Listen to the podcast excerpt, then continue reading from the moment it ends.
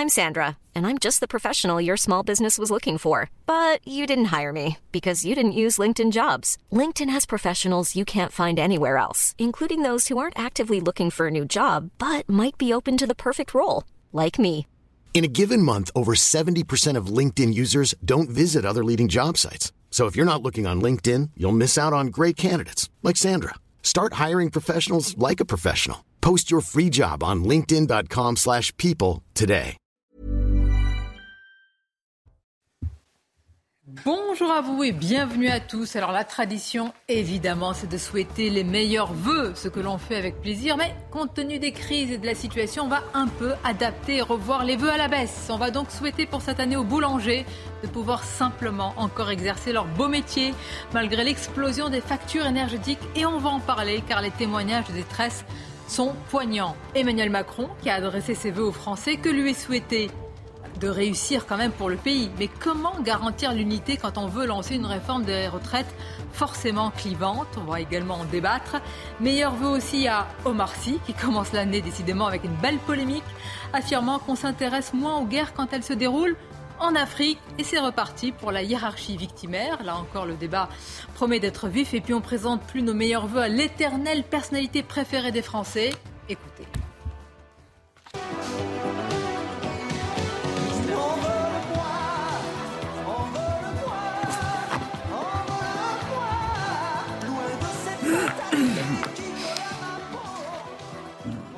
Pas un politique hein, dans le top. Ah si, il y en a deux, mais très loin. Les journalistes. C'est normal. Exactement, c'est normal pour les politiques. C'est assez euh, mystérieux, mais en fait, il, il reste en tête. Et en fait, il- je crois qu'il n'a pas donné d'interview depuis 2005. Tout à fait. J'en conclus que quand on se tait en France, on est apprécié. Voilà. Alors vous avez parlé dans ce débat, donc euh, c'est parti pour vous. Il va parler également pour présenter le journal. 350 millième place. Et là, et juste Sauf après, c'est du Figaro. Il va parler également, mais il est très apprécié. Mickaël, bonjour à vous pour le journal. Je vous remercie. Bonjour Sonia, bonjour à tous. Et d'abord, ces images de la basilique Saint-Pierre de Rome, où des milliers de fidèles rendent un dernier hommage à Benoît XVI. Depuis tôt ce matin, une longue file d'attente serpente la célèbre place Saint-Pierre. L'ancien pape est décédé samedi à l'âge de 95 ans. Ses funérailles auront lieu jeudi.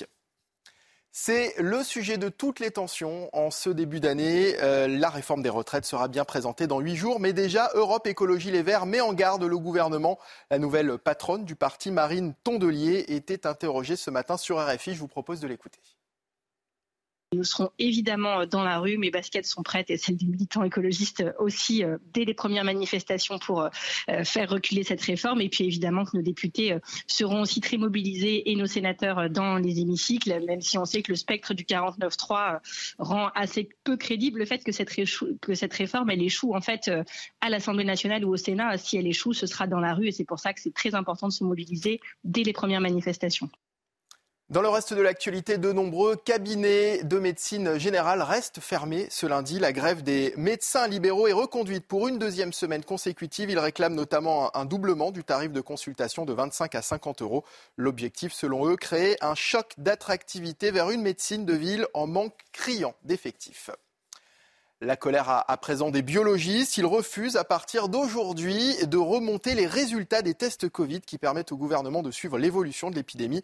Les patients pourront continuer à se faire tester dans les laboratoires, bien sûr, mais le gouvernement ne recevra aucune remontée de données, ont indiqué leurs syndicats. Écoutez, Lionel Baran, il est président du SNJBM, le syndicat des biologistes médicaux. Actuellement, on fait face à un double discours et, et à notre sens à une déconnexion totale entre d'un côté les vœux du président, les mesures prises par son gouvernement et la réalité du terrain. On ne demande pas une hausse des tarifs, on demande simplement des économies qui soient raisonnables au regard des conséquences pour nos patients en termes d'accès en soins.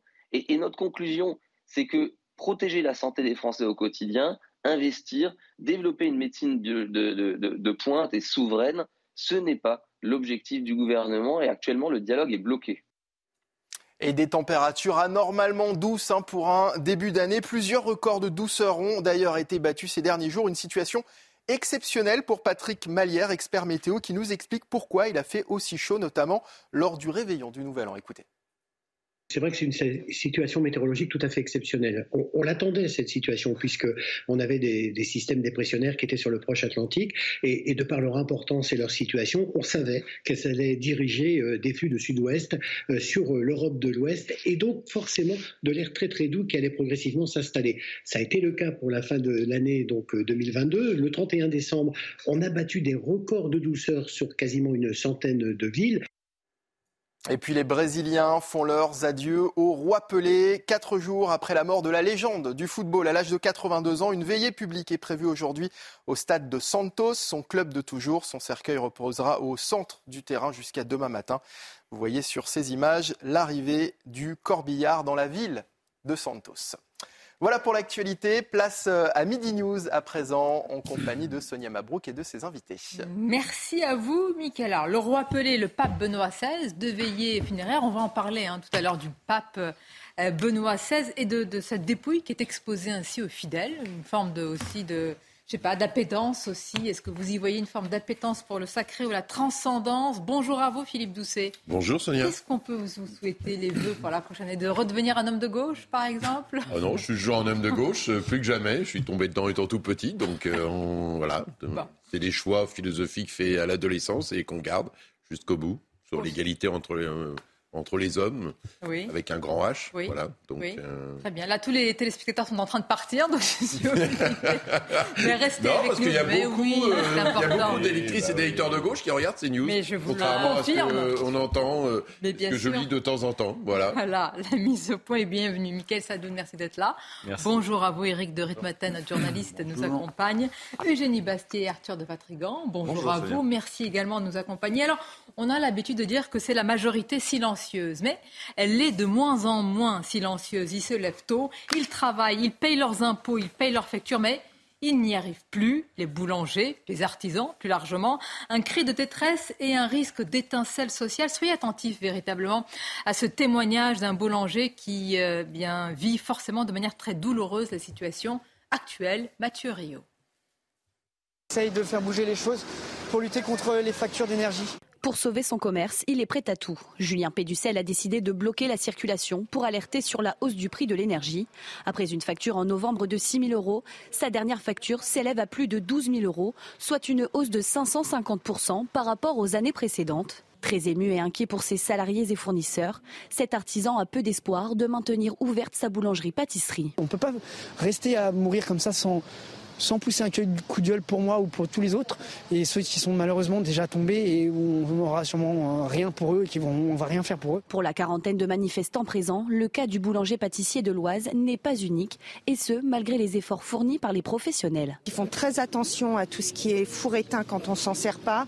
Les lumières également, on allume moins la boutique, on essaye de faire attention aussi aux vitrines. On peut effectivement avoir une, approche différente de nos consommations d'énergie, mais on aura, euh, quoi qu'il arrive à un moment donné à, le, subir et à faire des choix, euh, des choix euh, très importants pour certains qui pourraient être euh, de, fermer, de supprimer des postes de travail. Certains élus ont aussi participé à cette action et craignent un effet domino. Le symptôme des boulangers va aussi s'appliquer aux communes. Donc on se bat pour le commerce de proximité. On n'en a pas beaucoup. Le peu qu'on a, on veut les garder. Malgré le système d'amortissement de 20% mis en place par le gouvernement, Julien Péducel espère que son mouvement en inspirera d'autres pour de meilleures solutions.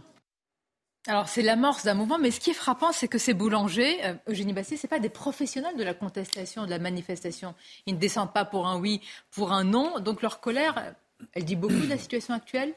Non, mais leur colère, elle est évidemment compréhensible et légitime. Le, problème, c'est qu'on est dans un pays en France où on a fait un quoi qu'il en coûte généralisé, euh, non ciblé, à, qui s'étend d'ailleurs à tous les particuliers en France.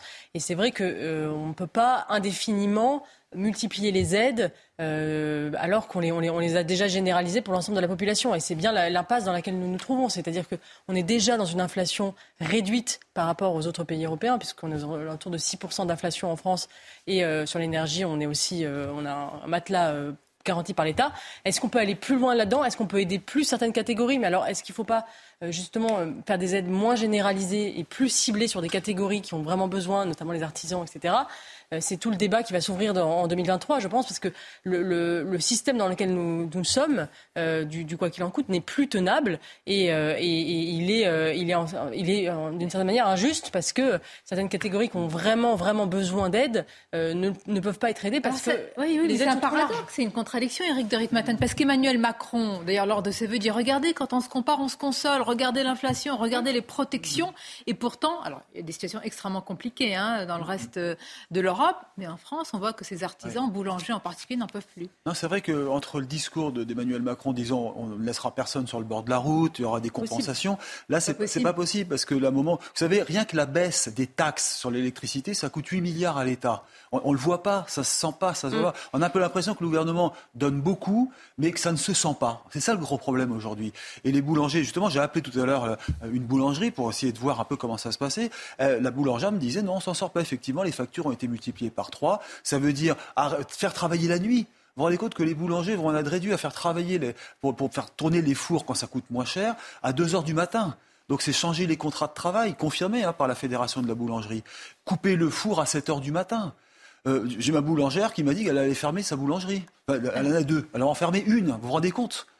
Mais ça, il faut en parler, c'est terrible. Ça, c'est la dévitalisation, c'est la, fameuse euh, désertification des villages, des bourgs. Et on entendait dans ce reportage euh, un, responsable qui a dit, mais vous allez voir ce qui va se passer. Moi, j'ai pris un exemple, par exemple, un exemple par exemple. La seule boulangerie de Landol, c'est dans le Morbihan, va fermer ses portes, a déjà fermé ses portes. La facture a été multipliée par 4 mhm. et les villageois protestent. Ils disent mais c'est pas possible, on va pas rester sans boulangerie. C'est vrai? Alors, ça a augmenté le pain, hein, parce que j'ai demandé les prix. C'est passé de 1,10€ à 1,20€ déjà pour la baguette normale, enfin autour d'un euro C'est quand même beaucoup 1,10€ déjà quand c'était à 80 ou 90 centimes. Les baguettes traditionnelles sont maintenant à 1,40 voire 1,50. Et puis les boulangers, finalement, s'ils augmentent le prix des gâteaux, ça se voit tout de suite. Et les parts sont de plus en plus petites. Ça, coûte cher maintenant un gâteau. Les croissants, on me disait qu'il euh, y, a un flot de, critiques sur Internet parce que le pain au chocolat est à 1,50€. C'est vrai que c'est quand même énorme. Si vous pensez qu'un euro c'est 10 francs si on revenait au franc français, vous imaginez ce que vous auriez ah, vous dites pain au chocolat. Pain au chocolat Non, mais c'est quand même un peu dingue. Et alors, euh, y a, chocolatine ou pain au chocolat Il faut choisir son camp. Vous savez que aussi, euh, c'est un peu technique pour nos téléspectateurs, mais il faut avoir un compteur électrique en dessous de 30, euh, m'expliquer, en dessous de 36 kilowatts. En dessous de 36 kilowatts, vous êtes comme un particulier, vous avez le bouclier tarifaire. Mais au-dessus, eh ben, vous êtes soumis aux, abonnements qui sont plus ou moins chers, avec un, tarif d'électricité qui a été multiplié par 10 dans certains cas. Donc vous voyez, ça veut dire que la toute petite boulangerie qui produit peu va s'en sortir, mais dès que vous êtes dans un quartier ou dans un village, en plus les fours, ça consomme énormément. Est-ce que les boulangers vivent Certaines industries le vivent aussi? Vous avez William Sorin, vous mm. savez, les, les couscous garbites, les plats surgelés, les plats stérilisés, les conserves, ils arrêtent. Il me disait tout à l'heure, je l'ai rappelé, hein, le patron de l'entreprise, quatre usines qui s'arrêtent là aujourd'hui. Je croyais qu'on n'avait pas de fermeture d'usine, c'est ce qu'a dit le président. Bon, on va en parler parce qu'il y a quand même. Macron, Oui, c'est ça. Il, dit je vais les aider, mais en attendant, mais il ça coûte plus cher de produire que de fermer. Parce que n'oublions pas non plus que l'État intervient aussi pour le chômage partiel. On reprend le système du Covid. Hein, vous avez 800 salariés qui s'arrêtent chez William Sorin, c'est l'État qui paye. L'État peut pas tout, mais pardonnez-moi, on subit aussi les conséquences des choix des gouvernements et bah des différents gouvernants. Donc là dans, là, dans le cas précis, avec bah, notre nucléaire... C'est le problème de la crise énergétique, et encore une fois, c'est parce que c'est les conséquences de l'idéologie européiste. Et euh, le problème, c'est qu'on a une euh, entre les boulangers et les autres artisans et les professions libérales qui vont malheureusement fermer par milliers. Je vois pas comment ça peut être autrement. Euh, vous, entendez le discours d'Emmanuel Macron, ses vœux. On dit mais en fait on vit pas dans le même monde, on ne comprend pas. Donc vous, n'avez plus confiance aux responsables politiques. Donc qu'est-ce qui vous reste quand vous fermez votre porte? C'est-à-dire quand vous n'avez plus à manger, quand vous n'avez plus de revenus, bah, vous montez, vous montez à Paris. Et c'est ce qui s'est passé avec les gilets jaunes. Et, et le problème, c'est qu'ils ne sont pas débiles. Euh, ils disent on reste dans les mécanismes dictés par Bruxelles, alors que ces mêmes mécanismes nous desservent. On, paye, on, on, fabrique l'électricité la moins chère et notre facture est triplée. Euh, on vous explique qu'on va soutenir les, artisans, mais qu'est-ce qui se passe euh, avec les fermetures des boulangers ou des, petits artisans comme ça? Vous avez trois conséquences. Première, économique, évidemment. La deuxième, c'est un savoir-faire. Parce que qui, va se gaver? ah Les industriels, hein, parce que le croissant, on va prendre du surgelé. Les gâteaux, on va prendre du surgelé. La baguette, on va prendre du surgelé. Et ensuite, la troisième conséquence, c'est la vie sociale, évidemment. Ville moyenne et village, c'est qui va gagner Les grandes surfaces. encore une fois. Et donc, plus de boulangerie, plus de commerce de proximité, plus de vie sociale. Les, gens restent chez eux. Sont, sont mais c'est énorme. Et on ne se rend pas compte de ça. Et vous écoutez les vœux du président. Peut-être il fallu peut-être que, pour une fois, on n'ait pas des vœux, mais des, résolutions. Alors, pour, euh, voilà. puisque vous le demandez, on va l'écouter. Justement, Emmanuel Macron qui a promis des aides lors de ses vœux, des aides aux artisans, mais ça ne suffit plus. Écoutons-le. Je le dis à chacun d'entre vous, car alors que les prix de l'énergie ont atteint des niveaux historiques, la hausse restera plafonnée dans notre pays.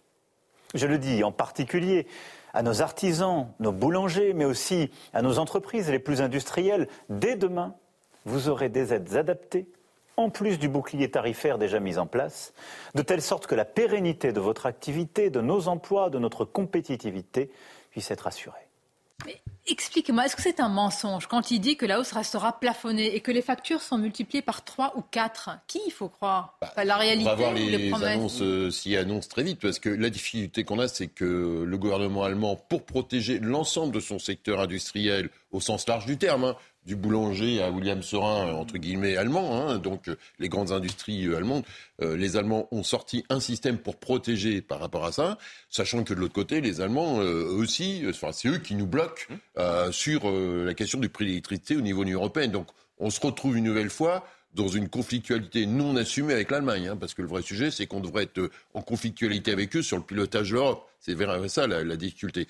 Mais donc là, les Allemands, ça fait, je crois, plus de, plus de deux mois que ce bouclier a été mis en place.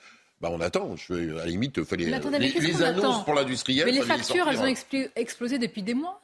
3, 4 des boulangeries ferment. Les aides ciblées, bah ça donc, C'est pour ça que le président un boulanger qui ferme. Euh, en quoi une bah, aide ciblée peut m'aider? Concrète de c'est quoi le, bouclier de protection de nos industriels, bah, ça aurait dû être présenté dès le 1er janvier, même avant. En fait, le sujet, c'est qu'on ne peut pas se permettre aujourd'hui de décrocher par rapport à l'Allemagne. Donc si l'Allemagne a un plan, on doit nous avoir le même plan parce qu'autrement, ben, non mais autrement, qu'est-ce qui se passe? Vous avez Safran euh, qui euh, devait lancer, euh, qui a bloqué le développement de, de, de, son entreprise, qui va lancer du coup ses moteurs aux États-Unis, etc. C'est ça la réalité.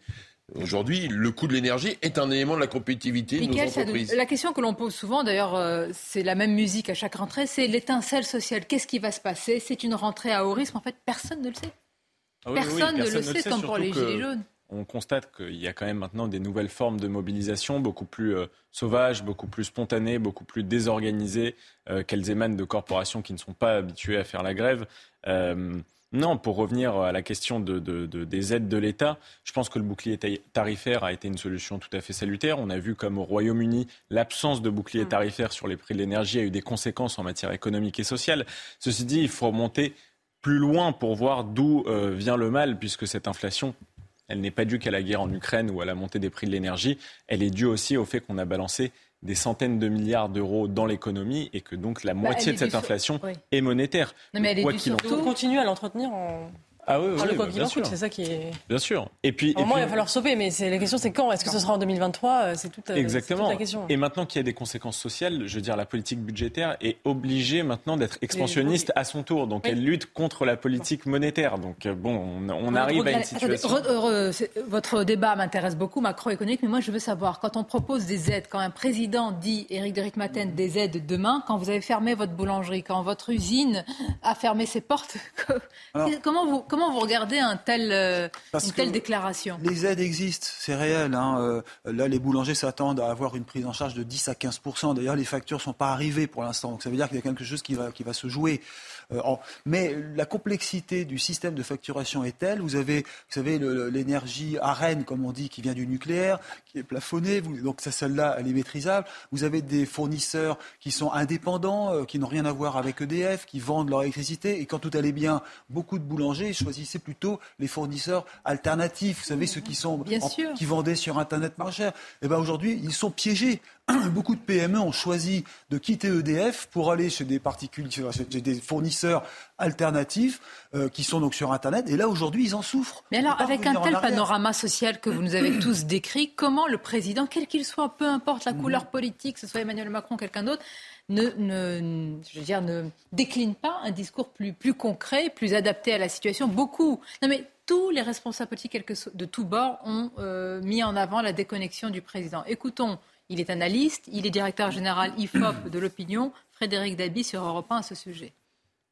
il n'a parlé que du travail, mais il en a parlé de manière euh, abstraite. Pour les Français aujourd'hui, le travail, c'est d'abord avant tout la récompense du travail, le travail qui paye mal, et donc la question du pouvoir d'achat. Et donc, avec cette euh, déconnexion, il a prêté le flanc à une certaine critique qui est toujours en germe depuis le début de même de son premier mandat. C'est un président euh, si jeune qui n'a pas connu de difficultés, qui ne connaît pas la réalité du pays, et c'est les critiques qui ont euh, émergé, qui sont sorties après son intervention. Cette critique reste et elle est de plus en plus structurante d'un président qui parfois parle à vide, qui euh, montre un optimisme qui est souvent perçu comme un décalage avec la réalité. Mais il faut le dire, on est dans une période jamais vue en termes de pessimisme, en termes d'incapacité des Français à se projeter et à projeter leurs enfants vers l'avenir. La situation est quand même très compliquée.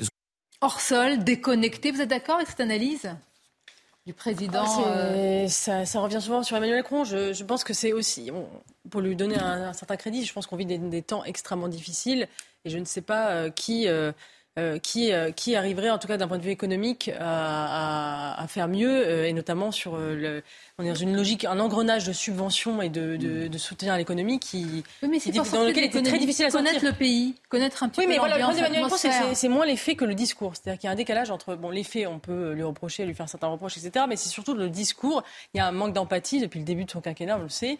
il ne trouve pas les mots justes pour réconforter les Français. Et, et bien souvent, il apparaît avec cette espèce d'optimisme d'entrepreneur euh, libéral, extrêmement, euh, euh, avec cette espèce de confiance dans l'avenir Euh, et il déteste avoir l'air pessimiste et dire des choses négatives. Et donc, il veut toujours avoir ce. ce, ce, Mais insuffler de l'optimisme, je veux dire, c'est le rôle d'un président. Heureusement qu'il. Euh, bah, si, quand même, Philippe Doucet, vous n'allez pas dire bonjour, meilleur vœu, rien ne va, j'ai tout raté. le sujet, c'est pas tellement d'imprimer de l'optimisme ou du pessimisme. Euh, je partage ce que dit Eugénie Bassier, c'est que la difficulté dans ce qu'est un président de la République, dans cette dimension charnelle qu'il doit avoir avec le pays, bah, finalement, comme il, a, il vient d'un profil tellement techno, que à la fin, ce, manque de chair quelque part, euh, eh bien, euh, les, Français le ressentent. Dire, donc, du coup, euh, le discours tombe à plat. Le sujet, c'est même pas tellement le fond du discours. On peut être d'accord, pas d'accord sur telle ou telle mesure. Ça, c'est des éléments de politique. Mais il y a aussi la question de l'incarnation. Le problème là, c'est qu'on est dans un décalage.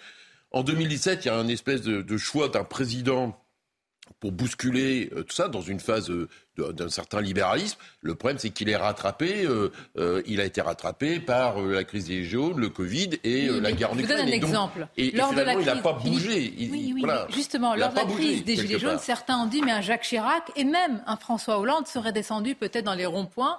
Donc Gilets jaunes version 1 pour dire mais qu'est-ce qui se passe, parlons, etc. Ah, lui, il voulait que les gens viennent le chercher, donc euh, forcément. Euh, mais, non, mais vous regardez son discours, il y, a entre, il y a une différence entre optimiste et autosatisfaction. Moi, j'ai pas vu d'optimisme, j'ai vu une autosatisfaction dans son discours. Et quand on parle de déconnexion, c'est pas que dans la forme. Quand il dit que qui aurait imaginé une, une effroyable crise énergétique, nucléaire ou une vague d'inflation, à quoi tu sers dans ces cas-là? Si tu n'es pas capable d'anticiper euh, ce, que tu, ce, que, ce qui va se passer, sachant qu'en plus les causes de l'inflation et de la crise énergétique, il en est responsable. Donc déjà de, dire, de dire bah, en partie, bah, il a accéléré la crise énergétique, pardon. Euh, ça, il a complètement accéléré et l'inflation aussi. Et ensuite, quand il dit, nous avons commencé à, à raviver la confiance dans notre éducation nationale et notre santé. Et on a des classements PISA qui s'approchent de la Tanzanie et on a des gens qui meurent dans des brancards aux urgences. Et il dit ça aux Français. Mais je veux dire, c'est, c'est pas c'est pas qu'une déconnexion, c'est pas qu'un manque de chair. Les propos sur la crise climatique, qui ne connaît pas.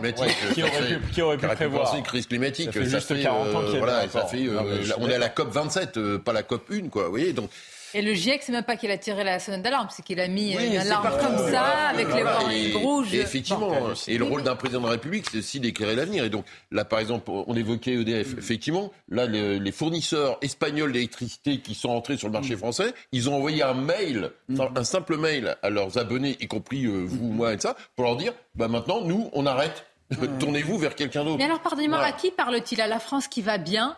Et, est-ce qu'il a raison, finalement, d'essayer de tirer l'autre France qui se sent qui subit, euh, a raison, un déclassement, qui voit la France sur un toboggan, l'école, l'hôpital et toutes les autres choses? Michael c'est le rôle d'un président de dire écoutez, regardez, ça va mal. Ça dure depuis longtemps. Je ne sais pas à qui il s'adresse, mais en tout cas, ce qui est sûr avec Emmanuel Macron, c'est qu'il est tellement dans la mise en scène qu'il est soit dans la béatitude, soit dans le discours apocalyptique, dans le genre c'est la fin de l'abondance, euh, arrêtez de consommer. Donc c'est sûr qu'on a du mal à s'y retrouver là-dedans. Euh, mais pour le défendre, pour me faire un petit peu son avocat, en l'occurrence, il, en faut sur ce plateau. Il n'a plus de manœuvre, il n'a plus de marge de manœuvre budgétaire pour aider euh, les différentes corporations qui réclament des aides, etc. Je veux dire, il a tellement balancé déjà d'argent dans l'économie. Qu'est-ce qu'il pourrait encore faire aujourd'hui? La dépense publique, c'est déjà plus de 50% du PIB. La France est un pays sursocialisé. Il faut, faut quand même le rappeler. Alors, je ne dis pas que tout le monde vit dans une situation idéale, mais sérieusement, on a commencé à voir les effets de cette économie sursocialisée. Donc je pense qu'il va falloir s'arrêter. On va continuer à parler, on va marquer une courte pause, parce que c'est vrai que dire attention, l'étincelle sociale, je suis allée voir un petit peu euh, les débats que nous avons eus les précédentes années, chaque rentrée, attention à l'étincelle sociale, chaque rentrée. Oui, c'est un marronnier. C'est un marronnier. Voilà, voilà. quand ça arrive, mais personne ne le prévoit. depuis juin, depuis les législatives, on prévoit quand même une explosion sociale euh, en France. On l'avait dit en septembre, on l'avait dit en octobre. Vous l'avez dit maintenant. Donc, euh, bon. Les Français Est-ce qu'il a prévu la polémique qu'il allait déclencher Omar Sy?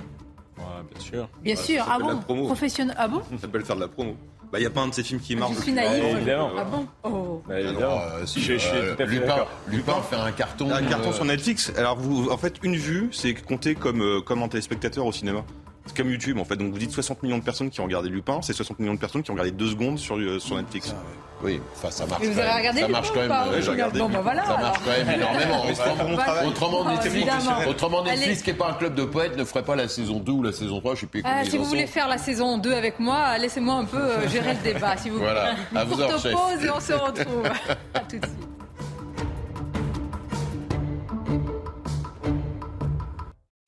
Merci d'être avec nous. Retraite, énergie, pouvoir d'achat, immigration, quelle rentrée Alors les dossiers chauds s'accumulent, on va en parler. On va également parler, c'est chaud aussi, de la polémique autour des propos d'Omar Sy. Alors tout le monde ici a l'air d'accord pour dire qu'il avait totalement prévu une telle polémique, mais alors un déferlement de réactions, un culte, exilé, Omar Sy l'américain qui oublie le sang versé pour euh, que les Maliens ne se retrouvent pas face au terrorisme islamiste, bref, etc. On va en parler, mais tout d'abord, c'est le journal et c'est avec vous, Sandra Champo.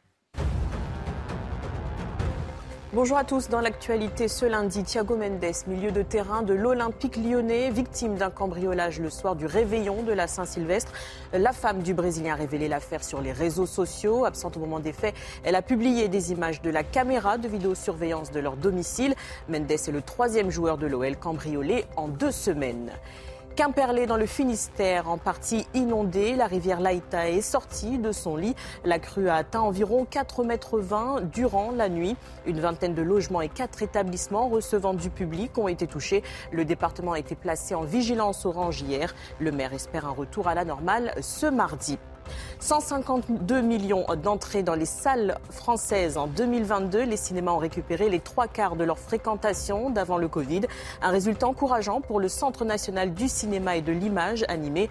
Le top 5 des films reste les blockbusters américains. Les productions françaises se sont maintenues au niveau élevé depuis 2020. Eh bien, restons sur le cinéma. Merci à vous, Sandra. Est-ce qu'il a fait son cinéma? En tous les cas, il a provoqué une très vive polémique. Euh, Omar Sy a donc interpellé les Français sur leur perception des guerres. Quand c'est en Afrique, vous êtes moins atteint. Alors là, l'Américain Omar Sy, qui ignore que les Français pleurent leurs soldats morts à la guerre contre l'islamisme en Afrique, mm. un culte, etc., etc. On va vous faire un résumé de ce qui s'est passé avec Alexis Vallée, puis le débat juste après. C'est un hommage appuyé que rend Omar Sy aux tirailleurs sénégalais dans les colonnes du Parisien. Mais à l'occasion d'une question sur la guerre en Ukraine, l'acteur en a profité pour interpeller les Français sur leur perception des guerres dans le monde. Comme j'ai de la famille ailleurs, en Afrique, je sais qu'il y a toujours eu des enfants en guerre, des familles brisées. Ça veut dire que quand c'est en Afrique, vous êtes moins atteint? L'acteur dénonce l'intérêt que portent les Français pour la guerre en Ukraine, alors qu'ils se préoccupent moins des autres conflits dans le monde. Compréhension et soutien de la députée insoumise Clémentine Autain. Scène et juste colère, merci Omar Sy. Dans la majorité, l'eurodéputée Renaissance Nathalie Loiseau rejette cette accusation. Il y a 58 militaires français qui sont morts au Sahel en luttant contre les djihadistes. Non, Omar Sy, les Français ne sont pas moins atteints par ce qui se passe en Afrique. Certains ont donné leur vie pour que les Maliens cessent d'être menacés par des terroristes. Philippe Vardon, conseiller régional Reconquête, préfère user d'ironie. Depuis la Californie où il réside, Omar Sy rend un vibrant hommage aux 58 soldats français morts en Afrique ces dix dernières années. Ah non. Sur les réseaux sociaux, les internautes sont partagés. Les détracteurs d'Omar Sy dénoncent une prise de position disproportionnée alors que l'acteur réside aux États-Unis. Je vais vous laisser réagir sur le, enfin, polémique, mais c'est incroyable. Là, on est encore dans la hiérarchie victimaire. Non, mais ça, c'est. Ça, c'est. Mais voilà. C'est un grand classique. Hein. Euh, avant, on appelait ça l'argument et la Palestine dans tout ça. C'est-à-dire que dès qu'on parlait d'un conflit dans le monde, il y avait quelqu'un qui disait de gauche, généralement, euh, vous ne parlez pas de la Palestine. Euh, maintenant, à propos de la guerre en Ukraine, on parle de l'Afrique, etc. C'est ce qu'on appelle en, en procédé rhétorique le whataboutisme, c'est-à-dire l'idée de, on parle d'un sujet, vous parlez d'un autre en disant mais vous ne parlez pas de ça, euh, vous vous intéressez plus à ça, tout ça pour dénoncer finalement il y a un certain, un certain malaise. sur le fond? Sur le fond, il a, il a complètement tort parce que euh, d'abord parce que vous l'avez très bien dit, euh, nous les Français sont morts en, Afrique, 58 Français sont morts dans ces dernières années pour aider certains États africains. Et je ne suis pas sûr d'ailleurs que le Mali finance des films à la gloire des soldats français qui sont morts pour les préserver du terrorisme, contrairement à l'État français qui subventionne en partie euh, Tirailleurs, le film d'Omar Sy, euh, bah, euh, on n'a pas la, la, non mais c'est qu'on fasse ça, honnêtement, ils sont morts pour ah, mais moi, je trouve ça très bien. Je trouve ça très bien. Je suis pas sûr que l'inverse existe. C'est ça que je Non, mais ok, mais enfin, honnêtement, on se moque des autres. Ce qui compte, c'est nous, comment on raconte notre histoire. Et je, pense que la France s'honore. Mais, bien sûr, quand je pense que c'est très bien de raconter cette histoire. Simplement, je souligne que, je souligne que, justement, en France, on s'intéresse à tous les pans de notre histoire. Je suis pas sûr que ça se passe en Afrique, la même chose se passe. Donc, effectivement, il y a deux fois deux mesures permanent. C'est pas la première fois quand on repense que Omar Sy avait euh, fait une tribune où il comparait euh, la mort d'Adama Traoré à celle de George Floyd, où il dénonçait les violences policières. Il est dans une, certaine, je pense, idéologie euh, d'une intelligentsia. J'ai pas jusqu'à dire woke, mais en tout cas dans des espèces d'antiracisme. Est-ce qu'il a tort sur le fait que la France et les pays européens ont accueilli plus facilement des réfugiés ukrainiens que des réfugiés euh, syriens ou, africains. Bah, pour moi, alors, c'est évident. Pour moi, bah, il a tort, il, a raison. il, a tort au sens où, effectivement, euh, on a 58 soldats qui sont morts au Mali. Euh, les Allemands, ils n'ont pas envoyé des soldats mourir au Mali. Hein, donc, donc effectivement, on a un lien historique et on a essayé. Et on l'a payé au prix du sang. Et on, le paye au prix du sang. Et François Hollande a pris cette décision auquel les gens s'attendaient pas obligatoirement. On, on nos soldats l'ont payé au prix du sang et la France l'a payé au prix du sang. Mais là où il a raison, mais je le vois dans toutes les conversations que je peux avoir autour de moi à Argenteuil, c'est que euh, derrière, on a été, on est plus sensible globalement. La preuve, c'est que les Français ont considéré, je crois que le fait majeur de l'année 2022 à 57%, c'était la guerre en Ukraine. Hmm. Parce que l'Ukraine est en Europe. Et que, vous voyez, je suis interpellé. T'as combien d'heures de vol Paris-Kiev? C'est oui, la peut-être, mais, oui, mais, ah mais moi, je, je, ne conteste pas ça. Mais derrière, l'Ukraine est en Europe. Et quand je suis interpellé, par exemple, sur pourquoi la France n'intervient pas en République démocratique du Congo, où il y a une guerre euh, avec le Rwanda euh, qui est derrière, bah, oui, parce que euh, la République démocratique du Congo n'est pas euh, n'est pas en Europe et donc on n'a pas la même sensibilité naturellement par rapport à ça. Et effectivement, on a fait un effort immédiat pour accueillir des Ukrainiens. Et moi, si je vous dis et le Yémen alors une guerre oubliée, qui pense à ces euh, enfants Qui pense et avec quelles armes Si on devait savoir quelles armes Oui, mais chacun. Omar Sy vient avec sa propre histoire. Il le dit lui-même. il, est il est vient avec chacun vient avec sa propre histoire. Nous, on reproche pas aux Africains de ne pas s'intéresser à la guerre en Ukraine, c'est ça Non, mais bien sûr. Mais Omar Sy, bien reproché aux Africains il, vient, il est français, il est pleinement français. Moi, ce qui me dérange, c'est quand il dit vous. Oui, bah voilà ce que j'allais dire, c'est qu'il est pleinement français, mais il dit vous. Oui, mais en même temps, là, il dit vous, il habite aux États-Unis. On va voir le film, mais le film est quand même aussi, et de la manière dont, et l'interview dans le Parisien, et dans celle du journal Dimanche, si je ne me trompe pas, voilà, il dit euh, faut, justement, euh, on a intérêt à ce que tous les récits s'additionnent. Chacun vit la même histoire, même s'il y a des mémoires différentes, mais on est dans la même histoire. C'est ça qui m'intéresse. Il, il, quand même, il a des propos tout à fait mesurés, tout à fait intéressants. Mais vous trouvez que là, que les récits s'additionnent ou qu'il fait en sorte qu'ils s'entrechoquent Non, il les divise encore une fois, mais il passe son temps à faire ça. Quand il quand il commentait le cirque Traoré depuis sa villa de de, de, de Los Angeles, il était dans la même chose. Il est dans, dans la division permanente. On a l'impression qu'en fait que euh, quand on écoute Omar Sy, s'inscrit dans la tradition euh, décoloniale avec un peu moins de culture politique. C'est pour ça que parfois ses propos sont un peu moins précis. Mais qu'on a l'impression qu'avec eux, le, blanc est le père de tous et que donc à ce titre-là, il doit mourir. Donc à chaque fois, c'est vous êtes, vous êtes accusé, euh, le, blanc, l'occidental, le français est accusé d'avoir fait ça. Mais en même temps, il doit donc il doit payer éternellement pour ses crimes. Et en même temps, dès qu'il y a un problème, il faut qu'il réintervienne. Donc on fait quoi en fait? Je pense que la France n'a aucun n'a pas de reproche à se faire et doit plutôt s'honorer de ce qu'on a fait en Afrique, à mon avis. Et euh, si, Mais il faut aller jusqu'à euh, quand vous dites, vous dites, il habite, bon, il habite aux États-Unis. c'est quelqu'un qui s'est accompli, je préfère pas dire réussi. Vous avez vu alors, Imaginons, Jean-Jacques Goldman, il est où? Il n'habite plus en France. Non, mais il parle pas. D'accord, mais, il, aurait parlé. Il, non, mais il donne pas de leçon. Et en plus, il habite aux États-Unis, il habite à Hollywood. Il y a un film qui est sorti, euh, Black Panthers le 2. Vous savez comment ça se commence Ça commence Black Panthers au Wakanda, je sais plus quoi le titre exact. Ça commence par des militaires français qui sont en fait des mercenaires et qui tuent des Maliens. Voilà comment c'est présenté aux États-Unis. J'ai pas entendu Omar Sy défendre la France euh, depuis Hollywood en fait. Quand il, alors qu'il a le micro, il a la stature, il a les réseaux. On a une politique américaine via Hollywood, on sait comment ça fonctionne. Là, qui en plus est racialiste parce que le film Black Panthers s'adresse uniquement à une communauté et qui vous explique que les Français au Mali, au Mali, sont des mercenaires qui tuent les Africains. Ce qu'on ne dit pas aussi, c'est qu'il y a quand même dans ces propos un sous-entendu qui est bizarre. C'est-à-dire que ça veut dire quoi Vous ne vous souciez pas des Africains? Ça veut dire que les Français sont racistes en fait. Vous vous souciez des blancs, vous ne vous souciez pas des noirs. c'est ce qu'il essaye de dire en fait. Donc il est dans un engagement parfaitement communautaire qui s'inscrit dans la lignée de ses engagements pour George Floyd, Adama Traoré, Là, le film sur les tirailleurs sénégalais, il est dans une communautarisation permanente Répondez-moi dans les faits. Est-ce qu'on accueille plus facilement des réfugiés ukrainiens que des réfugiés? Est-ce que c'est la réalité Il a raison Oui, il y a, bon, il a raison. Alors comment vous proximité. En journalisme, on appelle. Il y a une proximité culturelle et un événement ponctuel géopolitique gravissime qui nous a tous menacés, euh, qui a fait qu'on a réagi peut-être plus vivement que pour d'autres crises. Je ne vois pas où est le mal, nos ressources sont limitées. Moi, je vais réagir, pardon, à ce que tu viens de dire sur le truc. Sur, bah tu peux pas dire que euh, comment dire, le, film Tirailleurs, c'est un film communautaire. Derrière, on a été chercher. dans non, une mais, démarche. Non, mais c'est pas ça. La France est coupable. Mais après, non, non. Là, là c'est pas. Le film, c'est pas. Il raconte une histoire qui est une histoire qui est un bout de notre histoire de France. Il se trouve que lui met le projecteur dessus que d'autres n'ont pas fait. je pense qu'on s'honore et nous honore quelque part. Donc euh, tu peux pas dire que c'est une histoire communautaire. C'est une histoire de France. Parce qu'on met pas le projecteur colonial, on a été chercher. Euh, on met pas le projecteur sur autre chose. Dans le contexte actuel, il y a un récit sur les tirailleurs sénégalais. C'est-à-dire que les Français les ont mis en première ligne parce qu'ils les Citez-moi le dernier film sur la guerre 14, sur la guerre 40. Non mais que le cinéma. Il y a eu indigène, il y a eu tirailleurs qui sortent cinéma, un dernier film français là-dessus. Il n'y en a pas. À chaque fois, c'est toujours dans cet angle-là. Je dis pas que c'est pas bien. Je dis que vous pouvez pas dire que c'est pas communautarisé. On peut pas reprocher à Omar Sy le fait que d'autres réalisateurs euh, ne présentent pas des films, ne soient pas capables de raconter notre histoire. on, peut, on peut avoir un débat comme celui-ci sans forcément lui reprocher d'être parti de France et donc Mais moi, je reproche rien. Mais pas vous, pas vous, mais je vois les réactions, l'exilé, le, etc. Cela dit, on dirait que vous êtes moins français parce que vous êtes éloigné. Oui, c'est bah, sûr. Moi, non, parce bah, vous, vous, le pensez un peu. Non, mais parce qu'il dit, on, on, pas... dit vous. Voilà, il dit pas nous. Voilà, c'est ça qui euh, Nous, pourquoi nous, on ne comprend pas la... C'est ce qui m'a interpellé. Qui est le vous et pourquoi on est pas... dit, il a le mérite de rappeler une chose, c'est que la guerre en Ukraine est une guerre d'Européens, une guerre en effet euh, qui intéresse les Occidentaux et qu'il faut, quand on regarde en fait le reste du monde, c'est vrai que euh, les, les, deux tiers euh, du, monde en ont rien à faire et que nous sommes. Euh, c'est un, une guerre qui n'intéresse que les Occidentaux, c'est vrai, il faut le dire.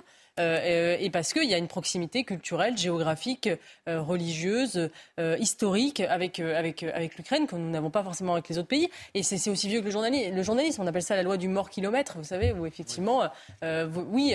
Euh, les gens qui, qui un peu benoîtement disent mais pourquoi vous indignez pas autant des attentats en Afghanistan que du 11 septembre? Eh bien oui, parce qu'il y a une proximité historique et on, on, on, a plus de liens et, pourtant, et, on, s'identifie plus aux victimes. que toutes ces guerres logique et, les Africains euh, pensent la même chose. Ils mais certains disent que toutes ces guerres moyen-orientales, ou même euh, plus près de nous, de l'autre côté de la Méditerranée, nous, allons, nous, avons provoqué la déstabilisation de la Libye, etc. Donc on a une responsabilité. Oui, et on n'a pas été en Irak non plus. Et il y a une petite différence aussi par rapport aux autres Quand on y va, ça va se passer bien. C'est qu'en fait, là, il y a juste le nucléaire en jeu aussi. Ce qui n'est pas le cas, pardon, en Afrique. Et les conséquences ne sont pas les mêmes. Voilà. Et, puis, et, le, rapport des Français à l'Afrique aussi, euh, à Remarcy, qui connaît évidemment cette culture, il en vient. Il y a aussi beaucoup de défaitisme sur l'évolution de l'Afrique vu par les Français. C'est-à-dire qu'on se dit, de toute façon, c'est un continent très compliqué, où c'est la guerre permanente, où euh, la question du développement est compliquée. Donc il y a du pessimisme sur l'avenir de l'Afrique en France. Et effectivement, sur l'Ukraine, tout le monde pensait qu'en Europe, on était tranquille depuis la chute du mur de Berlin. Et donc, c'est un bouleversement y compris euh, en identification. On se dit, bon, la guerre, elle n'est pas loin là. Et là, c'est pas la, la, République démocratique du Congo, quoi qu'on en pense sur ce qui se passe euh, dans l'Est du Congo. C'est dit, il y a un sujet qu'il faut prendre très au sérieux, c'est la montée de la haine anti-française en Afrique, qui est vraiment un, vrai sujet de fond qui, euh, qui transparaît de... Enfin, parce qu'il y a une propagande, une propagande notamment de la part des Russes mmh. en Afrique pour faire monter cette haine. Et j'en parlais avec le, le, le, journaliste Stephen Smith, qui connaît très très bien l'Afrique, il me disait que c'est un problème majeur aujourd'hui, la haine anti-française qui pousse sur tout le continent. Et, euh, l'État français euh, ne fait rien pour la contrer, mais il serait urgent peut-être de contrer par un contre-discours euh, cette montée de haine. Parce vous avez les Russes qui sont installés, et vous avez les Chinois qui se sont implantés depuis je ne sais pas combien, il faut pouvoir développer un contre-discours et un récit. Hein. Je suis d'accord, mais eux, ils ont, un récit, simple. La force néocoloniale. oui, mais ça, c'est à nous d'être... Alors, c'est une question compliquée, parce que, effectivement... attendez qu'il arrive à parler à la France avant qu'il arrive à parler à l'Afrique, s'il vous plaît. Vous imaginez ce qu'on est en train de dire? Développer un récit pour l'Afrique. D'abord, l'Afrique. Non, mais, les non, mais pas, c'est pas, c'est pas Emmanuel Macron. C'est notre rapport à nous. C'est notre rapport à, nous avec euh, l'Afrique dans toutes ses multiples composantes, et notamment en Afrique noire. Qu'est-ce qu'on fait? Parce qu'on a une histoire à la fois. On nous reproche à la fois d'être, euh, d'avoir été les colonisateurs, et on nous reproche aujourd'hui de ne pas intervenir, en tout cas dans un certain nombre de pays. Mais c'est même pas qu'on nous euh, reproche de pas intervenir, c'est qu'on a été remplacé les Chinois pour l'économie, les Russes pour l'aspect militaire, en grande partie. Et ils ne s'embarrassent pas de détails. Non. les, Chinois, euh, beaucoup de pays africains y reviennent, parce que les Chinois, eux, ils font pas dans la bonté. Hein, donc, euh, On va revenir un sou est un sou, et donc quand vous avez fait un prêt, euh, vous devez le rembourser. Hein. On va continuer. un sou est un sou. On devrait aussi un peu le faire aussi en France, puisqu'on va revenir à l'aspect économique et social. On reparlera hein, des suites et des conséquences de la polémique au Marcy. Je voudrais qu'on écoute de nouveau Eric, évidemment, ce, ce boulanger qu'on a eu ce matin euh, sur euh, CNews, pris à la gorge. C'est véritablement un cri de détresse. Actuellement, euh, sur ma facture, il n'y a aucune aide, il n'y a aucune trace d'aide. et la seule aide que moi j'ai entendu parler, c'est un amortisseur de 20%. Et 20% sur ma facture, monsieur, je pense que vous allez vite faire le calcul. C'est bien, bien insuffisant pour que mon entreprise euh, puisse payer cette facture et survivre. J'ai des salariés, euh, une équipe, euh, des fournisseurs qui, m'entourent et, qui me permettent de faire mon métier et de vivre. si je paye cette facture, je ne peux plus payer ces, personnes et, ce n'est pas possible. Est-ce que je ne comprends pas Où est passé le, débat sur le tarif européen d'électricité, Eric? C'est le scandale, c'est le scandale de, de, l'année, je dirais. C'est qu'on aurait pu sortir comme les Espagnols l'ont fait. Euh, les Espagnols sont sortis du marché européen de l'énergie. Pour eux, ils ont dit, bah, comme on est éloigné, on n'a pas les mêmes réseaux pour s'alimenter, ils sont un peu esclavés, si vous voulez. Euh, donc, ils ont demandé à sortir du marché de l'énergie et ça a été accepté. Il faut dire aussi qu'ils ont beaucoup d'énergie renouvelable, ils ont du solaire, ils ont de, de l'éolien. Bon, nous, en France, euh, on est rentré dans ce marché de l'énergie et on en a profité pendant des années.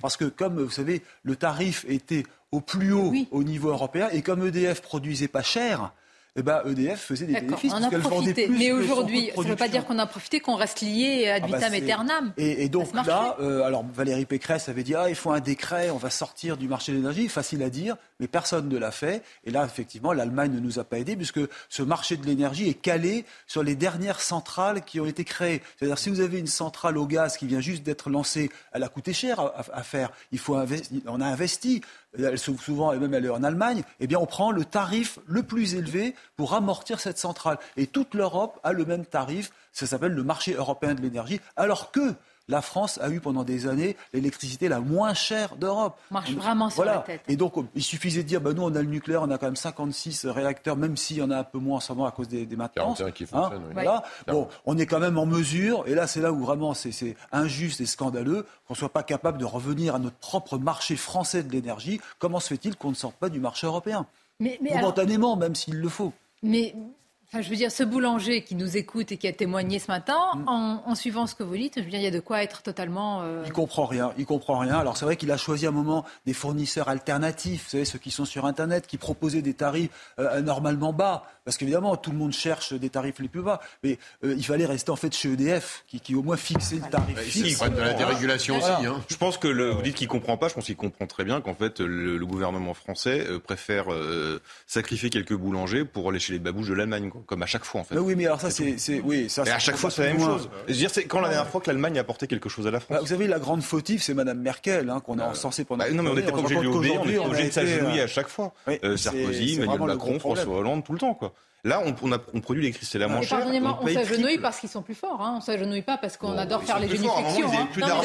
C'est pas une obsession d'être agenouillé. Il y a une loi, il y a. Honnêtement, honnêtement Sonia, c'est aussi parce qu'on a fait comme euh, totem euh, le couple franco-allemand, ah sachant que les Allemands appellent pas ça le couple allemand-français. Ils appellent ça la relation franco-allemande. Et donc, euh, du coup, tant qu'on n'est pas capable de remettre, d'avoir cette conflictualité, même positive avec l'Allemagne on n'avancera pas. Mais pour taper du poing sur la table, encore faut-il avoir de la poigne dans la vie? Bah oui, mais enfin, euh, c'est vrai qu'on en a eu, on a eu trois présidents de la République. On a eu trois présidents de la République, y compris euh, celui que je soutenais, qui n'a pas été là-dessus en, en, volonté de conflit avec l'Allemagne. C'est aussi pour des raisons idéologiques qu'elle n'a pas tapé du poing, et on voit que même dans le discours d'Emmanuel Macron, il y a encore une obsession fédéraliste européenne. Oui. Tant qu'Emmanuel Macron ne comprendra pas que les autres pays... Moi, je, je, oui, préfère sacrifier. Oui, les responsables politiques ont sacrifié des atouts français sur l'autel de la construction moi, européenne qui, on le voit bien, ne va pas aboutir comme ils le veulent. Non, je, je, pense que la crise que nous vivons depuis maintenant, euh, depuis le Covid, c'est-à-dire depuis trois ans, et qui va continuer en 2023, euh, voit se fracasser peu à peu tous les dogmes. Euh, le dogme de la mondialisation et de la désindustrialisation s'est fracassé sur le Covid. Maintenant, il y a une exigence de réindustrialisation, de relocalisation. Le dogme de la mise en concurrence généralisée se fracasse sur la crise de l'énergie, parce que c'est ça quand même euh, le, dogme, le, traité de l'énergie européenne, c'est quand même l'idée que la concurrence va être bénéfique. On voit bien que ça ne marche pas, et vous verrez que le troisième dogme, qui est celui du fédéralisme européen, c'est-à-dire plus d'Europe, se fracassera aussi sur les réalités, et ce sera peut-être le prochain dogme à, à s'effondrer. Euh, et on voit que tout, c'est tout un logiciel qui s'effrite par pan, petit à petit, euh, et il est difficile de retrouver un logiciel alternatif. Donc on est dans une période d'entre-deux, d'interrègne, euh, qui est effectivement compliquée à gérer. Alors, face à cet effondrement, écoutons de nouveau ce, ce boulanger. On va l'écouter, et juste après, on écoutera de nouveau Frédéric Davis, très intéressant. Le président a appelé à l'unité et à la solidarité, mais vous allez voir que la solidarité des Français, et là on parle d'analyse très objective hein, de, l'IFOP, a beaucoup, beaucoup euh, diminué, s'est effrité, notamment sur le sujet du chômage et des chômeurs. Les Français sont de moins en moins solidaires sur ce sujet, mais tout d'abord, euh, le boulanger et puis Frédéric Dabi. Je suis en négatif comme euh, beaucoup de mes, confrères qui sont comme moi sûrement pris à la gorge. Et c'est pour ça que euh, j'ai décidé de sortir de l'ombre et, euh, et, de faire cette action aujourd'hui pour qu'on nous entende et qu'on voie vraiment l'urgence et dans la gravité de la situation pour qu'on nous aide, pour qu'il y ait quelque chose de, une action réelle du gouvernement ou des fournisseurs d'énergie pour que nous puissions survivre et faire notre métier et continuer à, donner aux, aux, Français, aux Françaises euh, du pain et des gâteaux et leur faire plaisir. Il y a 20 ans, il y avait un petit tiers des Français qui étaient euh, favorables. Maintenant, on est à quasiment 70%, 67 dans une, dans une enquête IFOP pour l'humanité de septembre dernier. Ce qui est très intéressant, c'est que c'est majoritaire également euh, à gauche. Hein. Les clivages se sont envolés alors qu'en 2010, quand par exemple, Laurent Wauquiez avait parlé du cancer de l'assistanat, ça avait créé un très fort choc d'opinion gauche-droite, mais cette évolution que vous mettez euh, en exergue, elle est liée au regard des Français sur le chômage, sur l'emploi, qui a fondamentalement changé. Une enquête IFOP fiduciale récente montre que le chômage, la lutte contre le chômage, n'est que la dixième préoccupation des Français. Ouais. Bah oui, et les Français estiment que quand on peut, euh, on veut, et donc quand on veut que les chômeurs pourraient trouver du travail. Non, mais c'est une évolution assez incroyable. Hein, là, là c'est le gros problème de la pénurie de main-d'œuvre. En fait, il n'y a plus cette envie de reprendre un travail à tout prix pour vivre, parce que peut-être les salaires sont trop bas par rapport aux aides sociales. C'est aussi le problème. Et là, le gouvernement a raison de revoir cette réforme des allocations chômage, parce qu'effectivement, il faut que les gens travaillent plus, en tout cas, en tout cas, ceux qui peuvent retrouver un travail doivent remettre le pied à l'étrier, ce qui n'est pas le cas aujourd'hui. Et c'est vrai que les, les, aides sociales pour le chômage sont peut-être trop généreuses. On l'a dit et répété. Il y a un moment quand même, quand vous avez aujourd'hui un million de postes disponibles sur le site Pôle Emploi, ça pose quand même des questions. Oui, enfin, là-dessus, on voit bien, il y a un papier qui est sorti, je crois, ce matin. On voit bien que c'est sur les problèmes de formation initiale où, d'un côté, des jeunes, des vrai. moins jeunes qui cherchent de l'emploi, mais qui ne sont pas adaptés euh, aux, demandes. Parce que quand j'ai encore vu l'autre fois, vendeuses, des boutiques qui cherchent vendeuses qualifiées, deux ans d'expérience. Agir, euh, bien sûr, euh, je suis sûr que l'annonce n'est pas prête d'être pourvue. Parce qu'une vendeuse qui a deux ans d'expérience, elle n'a même pas besoin de se présenter, elle va trouver un poste simplement par relation. Donc on a bien cette difficulté-là aussi de l'adéquation de l'offre et de la demande, de, de, de, de compétences sur lequel on est sur un échec depuis très longtemps. Dans, il y a un problème de salaire oui, aussi. Des problème de salaire. Non, jutez plus, là, vous m'avez fait tout le tableau. Et honnêtement, noir, aussi noir. la question géographique, parce qu'il y a des Heureusement qu'il y a quelques personnalités à laquelle, auxquelles on peut se raccrocher pour rêver. Hmm. Malheureusement, vous n'en faites pas partie. Je suis étonnée. Bah, c'est normal, on fait de la politique, donc on n'est pas dans le haut du panier, Sonia. Donc... Mais les journalistes non plus, d'ailleurs, j'ai remarqué. attendez, un journaliste qui est aimé, il faut s'en méfier. Hein. C'est vrai. Euh, on n'est pas là pour être aimé. Bien joué. Mais oui, c'est ce que disait d'ailleurs Philippe Tesson. Je crois qu'il avait dit ça. Les journalistes, quand ils sont aimés, ça pose problème. Donc. Euh... de tester pas trop non plus quand même, si vous pouvez. Mais alors, on va en parler, on va marquer une courte pause. Ce top 50, il est très intéressant. Pourquoi? Parce qu'il y a alors là, les politiques sont très très loin. Restent les deux personnalités, évidemment la chef de l'opposition, Marine Le Pen, et le président Emmanuel Macron, mais relégués très très très très très loin. Les trois. Hmm? Peu de femmes. Alors, et alors Au 12e non, place. Moi, je... non, non, Et alors, je vais vous dire. Je veux dire, j'ai une théorie là-dessus, mais je, je suis déçue. Mais enfin, c'est tout le monde qui a voté. les femmes aussi ont voté. si vous voulez mettre des femmes, vous aurez mis des femmes. Vous, vous aurez mis Sandrine mais Rousseau, j'en suis sûre. mais... non, mais. Quitte à mettre une écologie, j'aurais pris Marine Tourdelier, vous voyez, donc, qui me paraît beaucoup plus... Ah, vous avez une théorie là-dessus? Ah, bah, Ça m'intéresse. Vous aussi, restez avec nous. Je le dirai après. Merci Eric pour vos lumières sur l'analyse évidemment économique et sociale. A tout de suite. Courte pause et on se retrouve.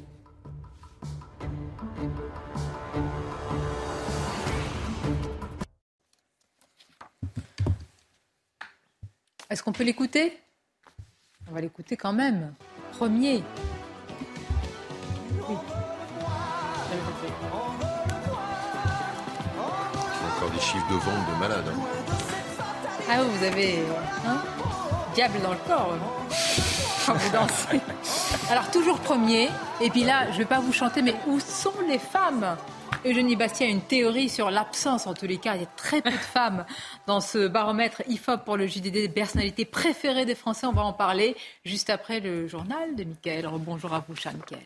Rebonjour Sonia, bonjour à tous. Le dernier hommage à Benoît XVI. Vous allez voir euh, sur ces images hein, cette longue file d'attente qui afflue devant la basilique Saint-Pierre à Rome. L'ancien pape est décédé samedi à l'âge de 95 ans et depuis ce matin, sa dépouille est exposée au public avant les funérailles prévues jeudi. Écoutez ces fidèles venus se recueillir. C'est une grande émotion. C'était un grand pape. C'était une figure de grande valeur d'un point de vue théologique, mais aussi son rôle dans l'Église. Sa démission m'a beaucoup touché et le voir comme ça me donne le sentiment qu'une époque est révolue. Je me suis senti ému de le voir comme ça, le pauvre si petit. C'était une personne si importante. C'est un événement qui réunit tant de gens. On est tous là pour ça. C'est une très belle émotion.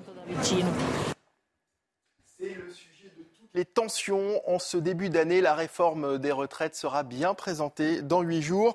Mais déjà, la France insoumise met en garde le gouvernement. Écoutez Clémentine Autain, députée LFI de Seine-Saint-Denis avant novembre-décembre 95, qui a été justement un grand mouvement contre euh, euh, la réforme des, retraites de, Juppé, personne n'imaginait qu'il y aurait un pays bloqué.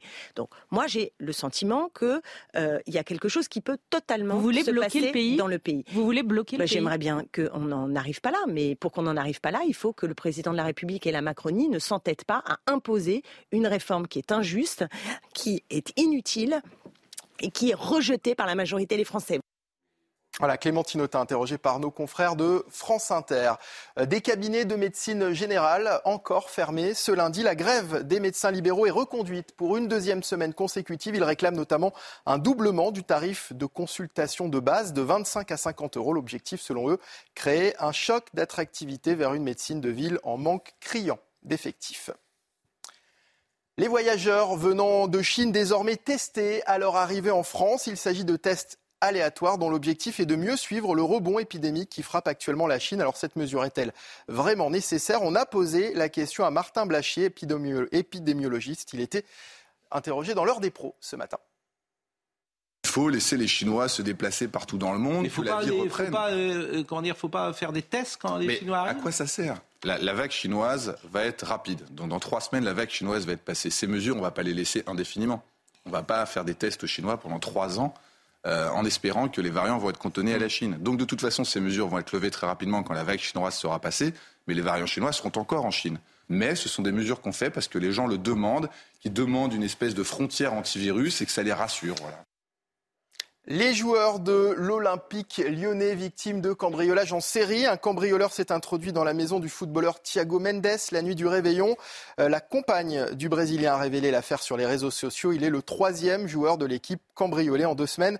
Selon euh, Sébastien Gendreau d'unité SGP Police du Rhône, il pourrait y avoir une taupe au sein du club. Écoutez.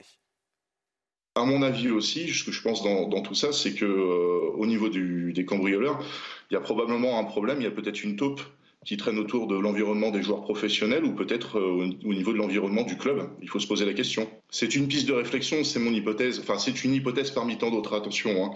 Mais euh, en tout cas, je pense qu'il faut se pencher sur ce, de ce côté-là également. Quimperlé en partie inondé, la rivière Laïta est sortie euh, de son lit. La crue a atteint environ 4,20 mètres durant la nuit. Une vingtaine de logements et quatre établissements recevant du public ont été touchés. Le département a été placé en vigilance orange hier. Le maire espère un retour à la normale. On l'écoute. Il y a eu 40 mm de pluie alors nous en attendions que 20. Donc euh, euh, c'est effectivement passé pour la première fois depuis 2014 euh, au-dessus des barrières anti-inondation de 3,80 m. On a connu un épisode à, 4,20 m par rapport à des crues historiques centenales, c'est-à-dire qui arrivent tous les 100 ans que nous pouvons connaître. la situation est vraiment de nature différente, même si les images que, que nous voyons peuvent paraître extrêmement traumatisantes. Aujourd'hui, c'est cinq secteurs de la ville de Quimperlé qui sont concernés. Euh, et la Laïta est, en train de rentrer dans son lit. Dans le reste de l'actualité, les Brésiliens font leur adieu au roi Pelé. Quatre jours après la mort de la légende du football à l'âge de 82 ans, une veillée publique est prévue aujourd'hui au stade de Santos, son club de toujours. Son cercueil reposera au centre du terrain jusqu'à demain matin. Football toujours avec euh, la victoire écrasante euh, de Lens contre le PSG. Cette année, les hommes n'ont pas fini de bouger. Votre programme sport avec Newman. Le Racing Club de Lens a vécu une soirée de rêve. Vainqueur 3-1 face au Paris Saint-Germain, les 100 et or ont fait chavirer Bollard. Les Lensois ont pris à la gorge des Parisiens rapidement dépassés. Ils auraient pu douter lorsqu'Ekitike a répondu à l'ouverture du score de Frankowski dès la cinquième minute de jeu. Mais Openda s'est régalé dans le dos de la fragile défense parisienne. Le deuxième de Ligue 1 est très convaincant dans le jeu et l'a encore démontré avec cette victoire. Avec seulement 4 points de retard sur Paris, Lens, au niveau comptable, est en course pour le titre. Les 100 et or ne sont théoriquement pas armés pour, mais le niveau affiché leur donne le droit de rêver. Et si la soirée de rêve se transformait en saison de rêve Cette année, les hommes n'ont pas fini de bouger. Votre programme sport avec Newman. Et regardez ces images. Il repose devant euh, l'hôtel de la basilique euh, Saint-Pierre jusqu'à eh bien, mercredi soir. L'accès des fidèles a été ouvert euh, à 9h ce lundi matin. Et les autorités italiennes estiment qu'environ 30 à 35 000 personnes vont se rendre chaque jour, hein, pendant ces trois jours, à son chevet. On va en parler. Vous, vous auriez été en Italie, vous seriez allé à son chevet? Non, je ne suis pas euh, catholique, mais je comprends que, en Italie, c'est une personnalité. Le, chaque pape est une personnalité importante, donc il est normal que. Tour de table, oui. Vous pas normal. Non, je ne serais pas allé parce que je ne suis pas croyant. Euh, je ne serais peut-être pas allé à son chevet, mais en tout cas, je serais euh, allé au Vatican pour voir un petit peu l'agitation et puis la foule des fidèles qui doit être impressionnante. Génie ah, Moi, j'y serais allé. Je regrette même de ne pas y aller depuis la France, parce que je pense que c'est un événement ça va être un grand événement. Euh, je, me souviens, je, me souviens, de, je me souviens du, de, l'enterrement de, de Jean-Paul II en, en, en 2005. Euh, on l'avait regardé dans mon école, qui était une école privée, et ça m'avait marqué. Enfin, on avait, euh, c'était, très solennel, et ça arrive. Enfin, c'est pas, non. pas tous les ans qu'un pape euh, meurt, donc c'est assez, c'est assez émouvant. Arthur? Oui, j'y serais allé. J'hésite à y aller jeudi d'ailleurs. Les deux côtés de la table. Vous voyez combien on est équilibré, vous voyez Les plateaux sont construits de manière très, très, vous voyez, étudiés, etc. On va en parler, mais aussi on va en parler très loin hein, du débat entre traditionnalistes, soi-disant, et progressistes. On va en parler aussi quand même de cette appétence pour le sacré, pour la transcendance, justement pour vivre euh, ce moment qui est de fait exceptionnel. Puis on parlera quand même, moi ça m'a beaucoup interpellé dans le parcours de, de ce pape, de cet homme, du renoncement l'éloge du renoncement. Quand vous avez le pouvoir, quand vous avez les responsabilités, quand vous avez tout, que vous renoncez, l'abdication, quand même, quelle leçon Quelle leçon pour les politiques qui ne le suivront jamais cette euh, route-là? Bon, euh, la leçon du baromètre IFOP. Vous voulez citer François Hollande qui avait abdiqué, euh, qui ne s'est pas représenté? Non, non, c'est pas ça. Sur bah, je pense qu'il a, a, fait une erreur, il, il regrette encore. Mais euh, non, je pense que. qu'il aurait été élu réélu triomphalement. je ne sais pas s'il aurait été réélu triomphalement. Mais non, mais, non, mais Eugénie, c'est très important parce qu'un des problèmes de la gauche aujourd'hui, c'est que François Hollande n'a pas assumé devant les Français son bilan n'a pas dit, et finalement les Français ne l'ont pas sanctionné sous une forme ou zone puisqu'il ne s'est pas représenté. Et c'est assez rare qu'un président ne se débat, représente là. Philippe, pas. Philippe Donc, va faire euh, l'inventaire François Hollande. Vous l'avez pas fait au PS, je ne vais pas le faire à CNews. Donc, on, euh, on, pourrait, on, pourrait, le faire à CNews, Sonia. Alors, euh, tout à l'heure, nous avons parlé de Marcy. Je voudrais encore en dire un mot. Euh, il est quand même, dans ce baromètre IFOP-JDD, en très très bonne place. Hein sur le podium en tant que personnalité préférée des Français. Moi, je me demande s'il n'y a pas parfois une, je sais pas, un trouble de la perception comme ça entre ce que nous nous disons dans les médias, sur les réseaux sociaux et de la manière dont il est perçu aussi plus largement dans l'opinion publique. Bah, non non, mais parce qu'on a toujours le miroir déformant des réseaux sociaux et que les, réseaux sociaux, en fait, ça représente personne et certains ont payé très cher pour l'apprendre. Euh, encore une fois, c'est euh, Omar Sy, c'est euh, même si sa carrière cinématographique depuis ces six dernières années, à l'exception du Chant du Loup, sont globalement des échecs par rapport au budget et par rapport à la promotion, il a fait partie des films, il a joué dans des films qui ont fait des records d'entrée notamment Intouchable, qui était un des, des records d'entrée. Il a, euh, il fait partie des Français qui, a joué dans, qui ont joué dans Jurassic World, la suite de Jurassic ce Park. côté-là qui est mis en avant. qui est mise en avant en disant on a un Français qui va à Hollywood, on a un Français qui, euh, qui fait des entrées et des films rediffusés à la télé fonctionnent. Donc encore une fois, quand vous parlez à 60 millions de personnes, vous ne parlez pas à 5 millions de personnes qui sont sur les réseaux sociaux. Mais moi, je ne Enfin, c'est quelqu'un qui maîtrise son image, qui sait très bien quelles peuvent être les conséquences d'une polémique. Il sait que le débat en France est piégé. Michael Sadoun, vous qui êtes consultant, vous connaissez très bien les tenants et aboutissants de la communication, euh, j'allais dire politique et plus largement euh, de, la place publique. Il le fait exprès C'est sûr qu'on perd toujours à se politiser. On voit dans le classement que les personnalités qui sont mises en avant sont les personnalités qui transmettent quelque chose de positif et, qui sont consensuels et qui ne se politisent Donc pas moins trop. on parle comme Jean-Jacques Goldman, plus on, est, on reste euh, avec son aura et sur son inventaire. Exactement. Euh, Thomas Pesquet qui dit des phrases d'une banalité confondante. Euh, Thomas Pesquet, non mais je l'aime bien, mais et on va dire que c'est niveau clivant, clivant c'est. c'est aussi une fierté Pesquet. C'est l'astronaute, mais effectivement, il y a. Mais c'est vrai que. C'est vrai que Jean-Jacques Goldman, Jenny Bastille l'évoquait tout à l'heure, Jean-Jacques Goldman, il n'a pas dit un mot depuis 2005. Voilà, donc euh, et en même temps, tout le monde, euh, ces chansons sont encore ultra diffusées sur les radios. Je pense que sur euh, les, les, les plateformes, ça marche à mort. voilà, c'est associé au Resto du Cœur qui est tous les ans. voilà, les Restos du Cœur. Et quand vous faites des soirées familiales, bah, vous mettez Jean-Jacques Goldman, c'est fédérateur. c'est sûr. On sait comment c'est passé vos soirées. Oui, voilà, tout à fait. Jusqu'à une certaine époque, c'est une personnalité qui était purement positive. Il a commencé avec le service après-vente, qui était un truc plutôt plutôt humoristique voilà, c'est quelqu'un euh, de, les, Français aiment son sourire, aiment sa positivité, aiment son charisme, etc. Moi, je déplore le fait qu'il soit engagé depuis peu et qu'il prenne des positions qui, franchement, ne sont pas à la hauteur du débat. Bon, il n'est qu'un artiste. D'accord. Il n'est qu'un artiste, c'est déjà ça. Il y en a d'autres, justement, dans ce baromètre IFOP pour le JDD. Personnalité préférée des Français. Alors, toujours très difficile de savoir comment il fait ce baromètre Est-ce qu'on soumet véritablement, je crois que c'est ça, on soumet les personnalités et vous... Il y a une sélection de, de 100 personnalités, 50 hommes, 50 femmes. Mais alors, je ne vais pas vous le chanter. Où sont-elles? Où sont les femmes, Jenny Bastier? Et justement, c'est dans, la possibilité de choix, il y a paritaire, il y a autant de femmes que d'hommes que vous pouvez choisir. Et à la fin, effectivement, euh, la première femme arrive au 20e numéro 20, c'est Florence Foresti. Euh, et donc, euh, les féministes aujourd'hui disent voilà, c'est l'invisibilisation des femmes, on ne les voit pas, etc. Alors, ce qui est intéressant, c'est que à partir de 2019, on a fait un classement paritaire, c'est-à-dire que le JDD a dit nous allons mettre 25 hommes et 25 femmes. Donc, on a demandé aux, quelles sont vos femmes préférées, quels sont vos hommes préférés. Et ils ont abandonné ce classement cette année donc qui était un peu une forme de triche quoi par quota. Et, c'est redevenu euh, donc le classement euh, avant. Et donc euh, les, femmes arrivent en 20e position. La première femme arrive en 20e position. Ce qui montre que voilà l'artifice du, quota une fois éliminé on voit que ça ne marche pas forcément.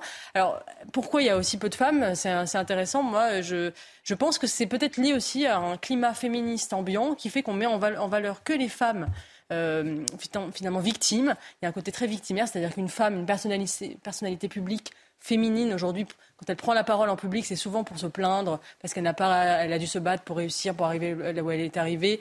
Euh, il y a le plafond vert. On a un discours très militant des femmes et peut-être qu'on ne met pas assez en avant justement les femmes qui réussissent, qui ont finalement du succès. Donc la euh, faute qui féministe en tout cas néo-féministe. Non, mais je veux dire féministe, mais je pense qu'il y a un certain discours féministe qui invisibilise les femmes qui gagnent au, au, profit des femmes, euh, de la femme souffrante, de la femme victime. Et peut-être que ça se ressent aussi.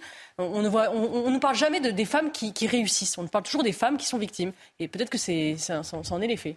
Alors c'est vrai, Clara Luciani euh, est dans ce classement et qui est euh, hum, ouvertement féministe avec évidemment l'une de ses chansons. Euh, sur les femmes, la grenade, etc. Bon, c'est vrai qu'elles ne sont pas dans le haut euh, du, classement et, du panier. Mais par exemple, si je vous disais, par exemple, Jean-Jacques Goldman, chanteur exceptionnel, top, si vous aviez son pendant féminin, qui vous auriez cité?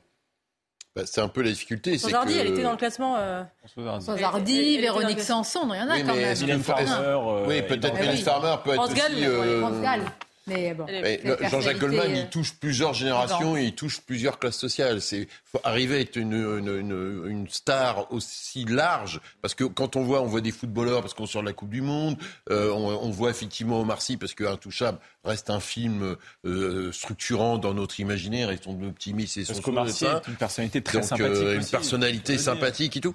Et c'est vrai que sur des femmes qui ont euh, cette amplitude, par exemple une chanteuse bah, une chanteuse, euh, il y a plein de chanteurs, euh, je sais pas, Johnny Hallyday devait être aussi classé, je pense, assez haut quand il était vivant. Euh, bon, voilà, même Mylène Farmer, est-ce qu'elle touche des plus jeunes générations est-ce Non, mais même au niveau des scientifiques, Thomas Pesquet, pourquoi est-ce qu'il n'y a pas, je pense, pendant féminin aussi? Parce bah, il n'y a, pas d'astronaute femme. Il n'y a pas d'astronaute femme, il y a aussi ça, c'est aussi, entre guillemets, Il y en a, une qui a été sélectionnée là, donc peut-être que dans 10 ans, elle sera... Annie Arnaud n'est pas dans le classement? Ah, bizarre. Oh, mais qu'est-ce que... Non, mais ça veut dire, c'est intéressant. Ça veut dire que globalement, vous avez. vous. Ouais, c'est même ah, un peu. mais c'est Michel Houellebecq non plus. En 2023. Il fait son Houellebecq, là. Il fait son Houellebecq. Non, mais il y a Annie Arnaud. Je regardais globalement dans les, dans les personnalités, c'est globalement du monde de la culture. Annie Ernaux, prix Nobel de littérature. Donc on devrait tous être fiers. Et pourtant, elle l'est pas. Elle est même pas. Elle est même pas dans les 50 Certains premiers. le sont. Hein. Vous, vous l'êtes pas. Non, mais ça. Pour, oui, mais moi, je, n'ai rien créé. Parce que la littérature euh, n'est pas particulièrement populaire. Patrick Modiano n'y est pas non plus, et pourtant il l'a eu. Non, mais c'est. Oui, mais sauf que là, prix Nobel de littérature cette année, on aurait pu penser que. Et en effet, je pense que malheureusement, dans le monde de la culture, les femmes mises en avant ou celles qui se mettent en avant ont un discours beaucoup trop militant. Et oui, ça c'est ce que j'allais dire. Et globalement, elles sont pas très aimables. Regardez Marion Cotillard, non, Adèle Haenel, ce sont des femmes elles sont pas très aimables. Oui, non, qui sont. J'ai pas envie de dîner avec Annie Ernaux, pardon. Moralisateurs. Oui, oui, oui. Bah voilà. Mais j'ai pas. J'ai pas exactement la même interprétation du phénomène que Jenny, mais c'est vrai que. C'est une théorie audacieuse, je suis pas sûr qu'elle soit validée à 100%. Non, mais ce qui est vrai, c'est que les personnalités mises en avant, on l'a dit, sont dépolitisées. Or, le nouveau féminisme et un discours ambiant a politisé le statut même de femme. Donc même quand les femmes n'en parlent pas, le fait même qu'elles réussissent devient un fait politique. Au moment de choisir la première ministre, tout le monde a dit il faut absolument qu'Emmanuel Macron choisisse une femme. On a fini par oublier même la coloration politique de la future première ministre parce que c'était une femme. Donc moi, je pense que c'est un discours ambiant qui finit par être totalement contre-productif. Moi, je me demande, d'ailleurs, si dans les années 60, on n'aurait pas fait ce sondage, on aurait eu probablement Brigitte Bardot en tête. Enfin, peut-être plus de femmes euh, qui se retrouvent à la 41e position. Brigitte Bardot, je ne pense pas qu'elle soit simplement une logique de genre. Il y a aussi une question, ce que j'évoquais d'offre. Brigitte Bardot, c'était déjà très très vite, c'est devenu un mythe. Euh, euh quand euh, De Gaulle reçoit Kennedy, il voit déjà que mm. Brigitte Bardot a déjà une place considérable dans, dans l'espace public, dans, dans l'imaginaire. C'est aussi la place que ces personnalités ont dans notre imaginaire. mais, regardez le top Aujourd'hui, c'est quoi les actrices un, grand acteur et quand même un, grand scientifique. C'est-à-dire, c'est-à-dire, c'est le, domaine artistique, c'est la comédie aussi, et puis c'est la foi dans le progrès et le Puis c'est des Puis dans, le, top 4, vous avez euh, deux issus de la diversité. Donc, il n'y a peut-être pas une diversité euh, de genre, mais en tout cas une diversité euh, euh, d'origine euh, et, qui, qui, est présente. Et il n'y a pas eu de, besoin de mettre des quotas pour que ça, ça rejaillisse dans le, dans le classement. Alors les politiques, où sont-ils? Il faut les chercher. Alors quels sont les politiques? C'est assez logique quand même. Ce sont les deux personnalités, le président et généralement le chef ou la chef de l'opposition.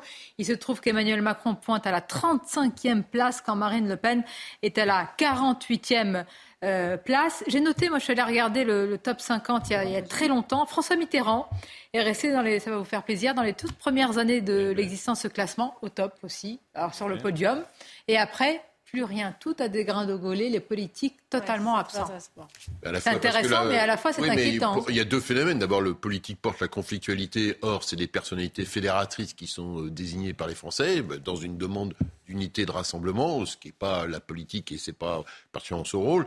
Et la deuxième chose, il y a aussi, il euh, faut se dire les choses, même si ça me désole, une décrédibilisation de la parole politique qui fait que bah, on n'a pas euh, les deux mélangés, fait que ça descend euh, assez bas. Et honnêtement, je trouve même qu'Emmanuel Macron est assez haut dans le dans le classement au vu de l'ensemble du dispositif. Mais au vu au vu de votre regard à non, vous, non, non, pas au vu, non, tranquillement, non, mais non, non. Ah bon, il est trop haut? Non, mais il est, il est quand même haut, 35e. C'est pour un. Pas mal au vu des, non mais je trouve que c'est quand même il, y a un socle de popularité d'Emmanuel Macron qui ne faut mmh, pas se mais il a 35% de popularité beaucoup plus que François Hollande. Mais c'est vrai qu'on est dans un il y a un phénomène euh, à mon avis majeur et structurant euh, des démocraties occidentales c'est l'impopularité euh, structurelle des dirigeants politiques depuis je dirais une dizaine d'années. Et je pense que c'est lié à l'écosystème médiatique. C'est lié à deux choses. À l'écosystème médiatique qui fait qu'ils sont soumis à un flot incessant de critiques euh, médiatiques mm. euh, et aussi via les réseaux sociaux, etc. Et deuxième chose, c'est l'impuissance, c'est-à-dire qu'ils sont dans une logique, ils ne peuvent plus agir sur le cours du monde puisqu'ils ont été dépossédés de leur souveraineté et des leviers d'action. Et, euh, et, du coup, le ressentiment, quand, quand, vous avez le pouvoir mais que vous ne pouvez pas l'exercer, évidemment, le ressentiment grandit. Et, et cette logique d'impopularité est un, est un, vrai problème pour les dirigeants aujourd'hui euh, La transparence aussi est un énorme problème, puisque le mythe, pour se constituer, il a besoin de secret et d'opacité. Ah bah. C'est pour ça que les gens aiment Jean-Jacques Goldman, il apparaît peu à la télé. C'est rassurant, je trouve, que Jean-Jacques Goldman soit toujours premier. Pourquoi? Parce que c'est l'éloge... Euh, euh, j'allais dire de tout l'inverse de ce que ce qu'on nous dit dans notre société, c'est-à-dire le matraquage publicitaire, bah, l'information continue quelque part aussi, et l'actualité qui en chasse l'autre. Eh bien voilà un homme discret normal, entre guillemets, je mets cela, hein, c'est-à-dire qu'il ne fait pas étalage de sa vie privée, qu'elle a tout à fait... Hmm non, mais je dis, c'est pour aussi voir à l'inverse, c'est de dire, franchement, un pays qui met Jean-Jacques Goldman depuis 20 ans à la tête des personnalités euh, préférées, euh, on peut se bah, dire aussi c'est un pays qui est... C'est le paradoxe de la France, c'est qu'on a un pays plein de radicalité, de conflits, en même temps atrocement consensuel. C'est-à-dire qu'on ne se renouvelle pas non plus. Voilà. qu'il n'y a pas de renouvellement d'icônes ou euh, de, ça, de personnes qui pourraient euh, rassembler. Et c'est aussi un peu inquiétant, parce que quand un chanteur disparaît de la scène pendant 20 ans, comme c'est le cas de Jean-Jacques Goldman, même s'il continue à écrire de temps en temps pour les autres, et que c'est en mm. effet, ces chansons passent encore à la radio, c'est quand même assez inquiétant, c'est-à-dire qu'on n'a pas de renouvellement derrière. Et notamment, c'est le problème de la culture en France. On a un gros problème dans la culture en France, euh, c'est que la culture, dans un monde en plus qui, a, qui, qui, est aussi compliqué que le nôtre en ce moment, on a besoin de rêver, on a besoin de d'odyssée. Mais, mais, oui, mais justement, il fait rêver alors qu'il n'est plus là, il n'est plus présent de mettre Jean-Jacques Goldman à la tête du Gazon pendant 20 ans. Thomas Pesquet, en tout cas, incarne totalement. Thomas Pesquet incarne ce Eugénie Bastier à deux doigts du progressisme. Faut qu'on fasse attention. Mais je pense qu'il y a un côté autoreproducteur aussi de ces classements. C'est-à-dire que les gens savent que Jean-Jacques Goldman est la personnalité préférée des Français. Bon, bah, l'année suivante, il redit Jean-Jacques C'est-à-dire qu'il n'a pas été remplacé. Oui. Oui, mais, quand même... il y a des jeunes qui montent. Moi, je suis pas d'accord. ça dit beaucoup et que plus il restera sur son inventaire, dans cette discrétion qu'il a lui-même mis en scène aussi, et plus il restera finalement. C'est aussi parce qu'on est dans une société. Euh... Oui, parce qu'il n'est pas très discret. Il passe son temps à tweeter des banalités et pourtant il est troisième. Mais des banalités. mais parce qu'il y a un élément que vous avez évoqué tout à l'heure. Il n'y a rien de plus discret que la banalité. mais. Il y a aussi, il y a aussi la question de la fierté. Il tweet des photos depuis. Euh, non, mais c'est pas les photos qui sont bananes. Avant, oui, c'est le discours euh, Mais c'est gentil, quoi. Mais je pense qu'il peut faire plus que ça. Bon. Plus que ça, c'est quoi? S'engager justement? Non, non, mais non, pas forcément. Mais à partir du moment où on écrit, autant écrire des choses qui sont intéressantes. Voilà. Bon.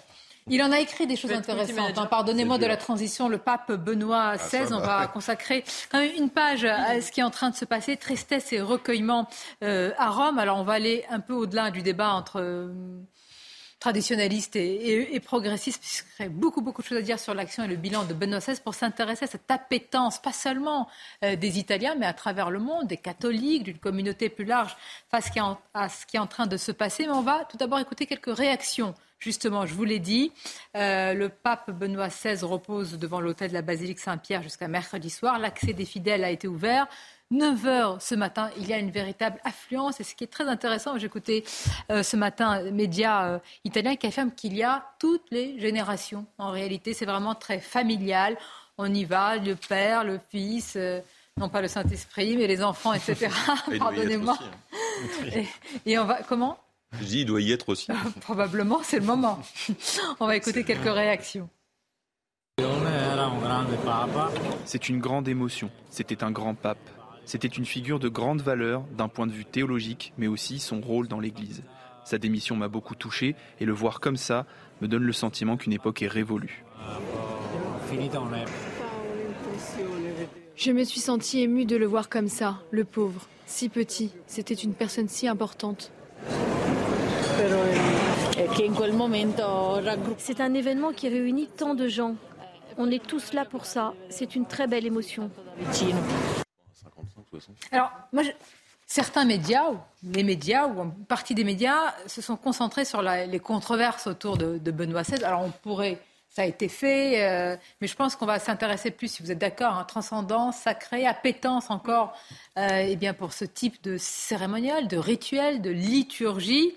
Euh, c'est quand même, je le disais, Eugénie Bastier, c'est quelqu'un qui a, oui, qui a renoncé, qui est abdiqué. Ça reste extrêmement rare, ça. Oui, et je crois que le 28 février 2013, donc il y a presque dix ans, euh, sera une date euh, importante dans l'histoire de l'Occident parce que on a ce pape qui a abdiqué pour la première fois depuis 600 ans, je crois. 750 ans. 750 ans, voilà. Monsieur connaît ce classique. et, et c'est un geste. en fait, on a, on a, qualifié ce geste presque de moderne à l'époque, mais en fait, c'est un geste qui s'inscrivait dans une certaine tradition de l'Église. Et c'est un geste en fait assez euh, pas moderne dans le sens où, au contraire, euh, il ne, il, ne, il, ne, il, ne, traduisait pas l'appétence euh, individualiste pour le pouvoir, mais au contraire une forme de renonciation, d'abdication. Ce mot est très beau d'ailleurs, ce mot d'abdication. C'est-à-dire il était dépositaire d'un pouvoir qu'il a qu'il a remis entre, enfin, qu'il a remis, donc il a abdiqué. Et je trouve que c'est un geste assez fort parce que aussi c'était le peut-être le dernier grand pape européen, Benoît XVI, et, et, le passage de flambeau avec François, qui est un pape argentin. Européen, vous dites pas allemand. Je dis européen parce qu'il il, avait, euh, il avait dans sa théologie, dans sa manière de, de, de, regarder le monde, il incarnait une forme d'esprit européen, c'est-à-dire l'alliance. Qu'est-ce que c'est que l'Europe? Pour moi, c'est l'alliance entre la foi et la raison, euh, c'est-à-dire entre, entre le rationalisme et, euh, et la catholicité. il, il, a, incarné à la perfection ça, l'alliance entre la foi et la raison. Et donc c'était un pape, un pape éminemment européen qui a laissé la place à un pape euh, venu d'Amérique du Sud et qui a une vision du monde totalement euh, différente. Euh, et, je pense que symboliquement, ce passage de flambeau entre un pape éminemment européen et un pape issu d'un autre continent veut, dire beaucoup du point de vue de l'histoire du christianisme et de l'histoire de notre propre continent. Eh bien, on va en parler avec vous tous en regardant ces images. Ce sera dans quelques instants en direct hein, devant la basilique Saint-Pierre. Affluence, hein, je vous l'ai dit, plusieurs générations. Ce sera jusqu'à eh bien mercredi soir, accès des fidèles devant euh, la dépouille de Benoît XVI. Une courte pause et on se retrouve.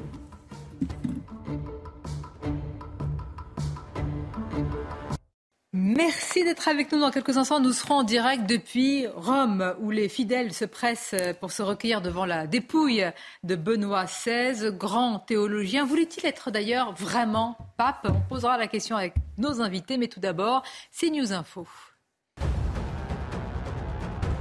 Christophe Béchu en déplacement dans un McDonald's du Mans dans la Sarthe. Il s'inscrit dans le cadre de la fin de la vaisselle jetable dans la restauration rapide. Cette mesure permettra de mettre fin au gaspillage de 20 milliards d'objets à usage unique. Le ministre de la Transition écologique évoque un marqueur fort de transition écologique.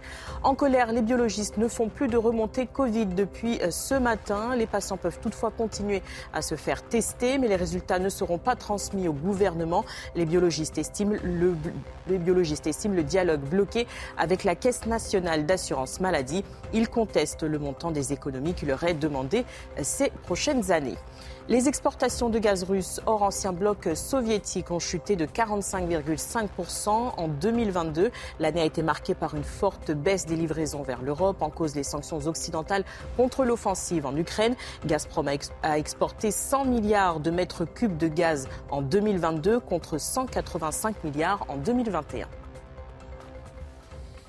Merci à vous, Sandra. Euh, des milliers de fidèles se pressent pour se recueillir devant la dépouille de Benoît XVI, qui a euh, laissé un testament spirituel avec cette phrase qui a beaucoup été commentée. Je demande humblement, priez pour moi, afin que le Seigneur, malgré tous mes péchés et mes insuffisances, me reçoive dans les demeures éternelles. Est-ce qu'il voulait vraiment être pape? Je ne suis pas certain que depuis le XXe siècle, les cardinaux veulent être pape. C'est quand même une charge très très lourde. Euh, et en plus, lui, il a vu la fin de Jean-Paul II, ce qui peut-être aussi explique une, son, abdication, euh, la charge, l'odeur de sa charge et comment et toutes les complications euh, qu'il y a à être à la fois chef d'État et euh, chef religieux.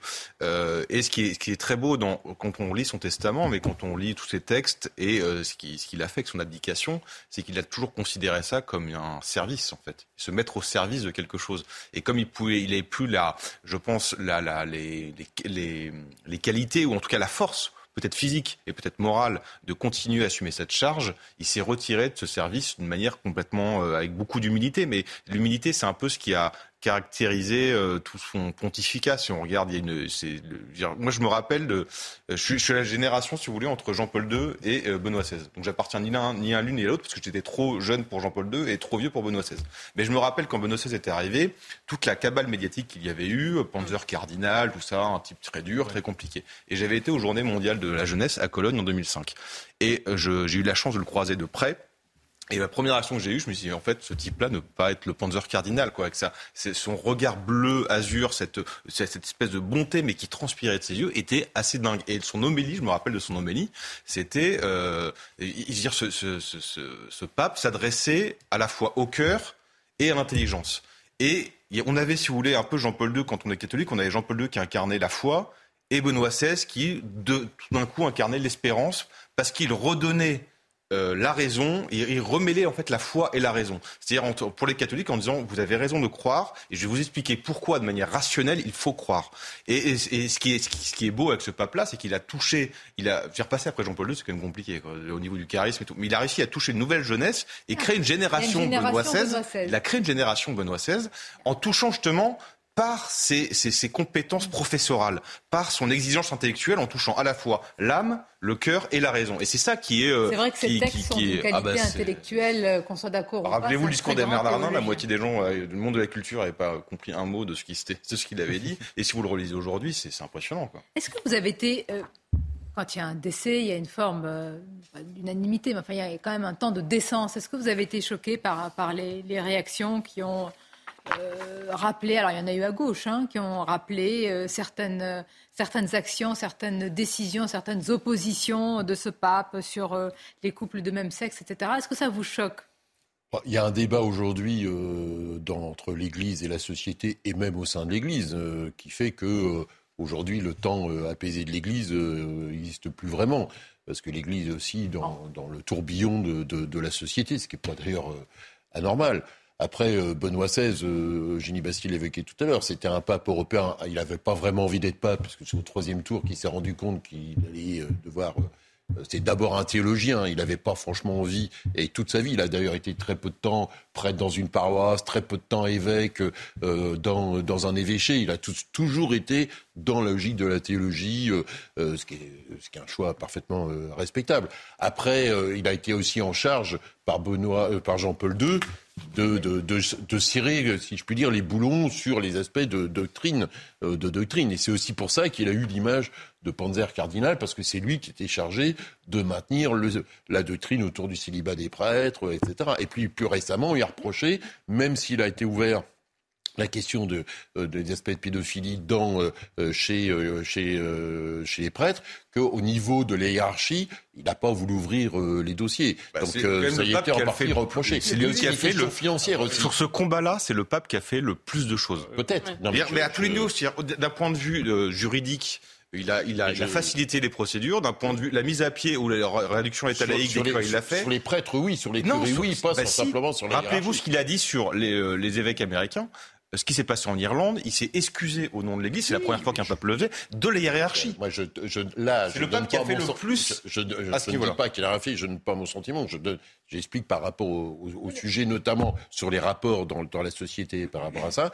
Il y a aussi la question financière. Les, sujets financiers, c'est des sujets plus techniques, mais son rapport avec euh, euh, la, la, curie romaine, les tensions autour de ça, sur les questions financières. Donc il y a tous ces, il y a tous ces éléments-là. Donc euh, voilà. C'est l'héritage. Moi, ce que j'entends, il, y, a donc une génération Benoît XVI. Ah, il y a une génération Benoît XVI. Une génération européenne. Européenne. Oui, ah, bah, européenne. Je sais pas, mais. Euh... Non, mais ce que, ce que je veux dire par là, c'est que là, effectivement, là, ce que je voulais insister, et pour le coup, euh, je partage ce que Gilles Bastier évoqué, c'est que il a été très européen, très allemand aussi, très marqué par la Shoah. Il a été dans les jeunesses y a une réflexion, y compris quand il a été théologien au moment du Concile Vatican II sur le rapport de l'Église catholique et des, de la communauté juive dans le monde, où il a effectivement poussé pour que tout ça, ça bouge au vu de sa propre, sa propre histoire mais c'était un pape profondément européen. Or, on est dans une église catholique qui est mondialisée. De mémoire, il doit y avoir 1,5 milliard de catholiques dans le monde, donc beaucoup en Amérique latine, euh, en Afrique, et donc c'est. Euh,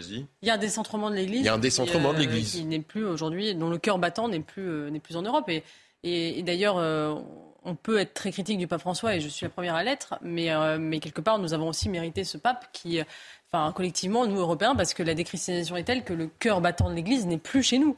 Euh, et euh, effectivement, on peut se plaindre euh, du fait que le pape François accorde peu d'importance aux nations européennes et d'ailleurs avec son apologie de l'immigration, il contribue même à leur, à leur effacement. Euh, mais en même temps, euh, les nations européennes se sont, mais, mais, en même temps, les nations européennes se sont déchristianisées, c'est un fait.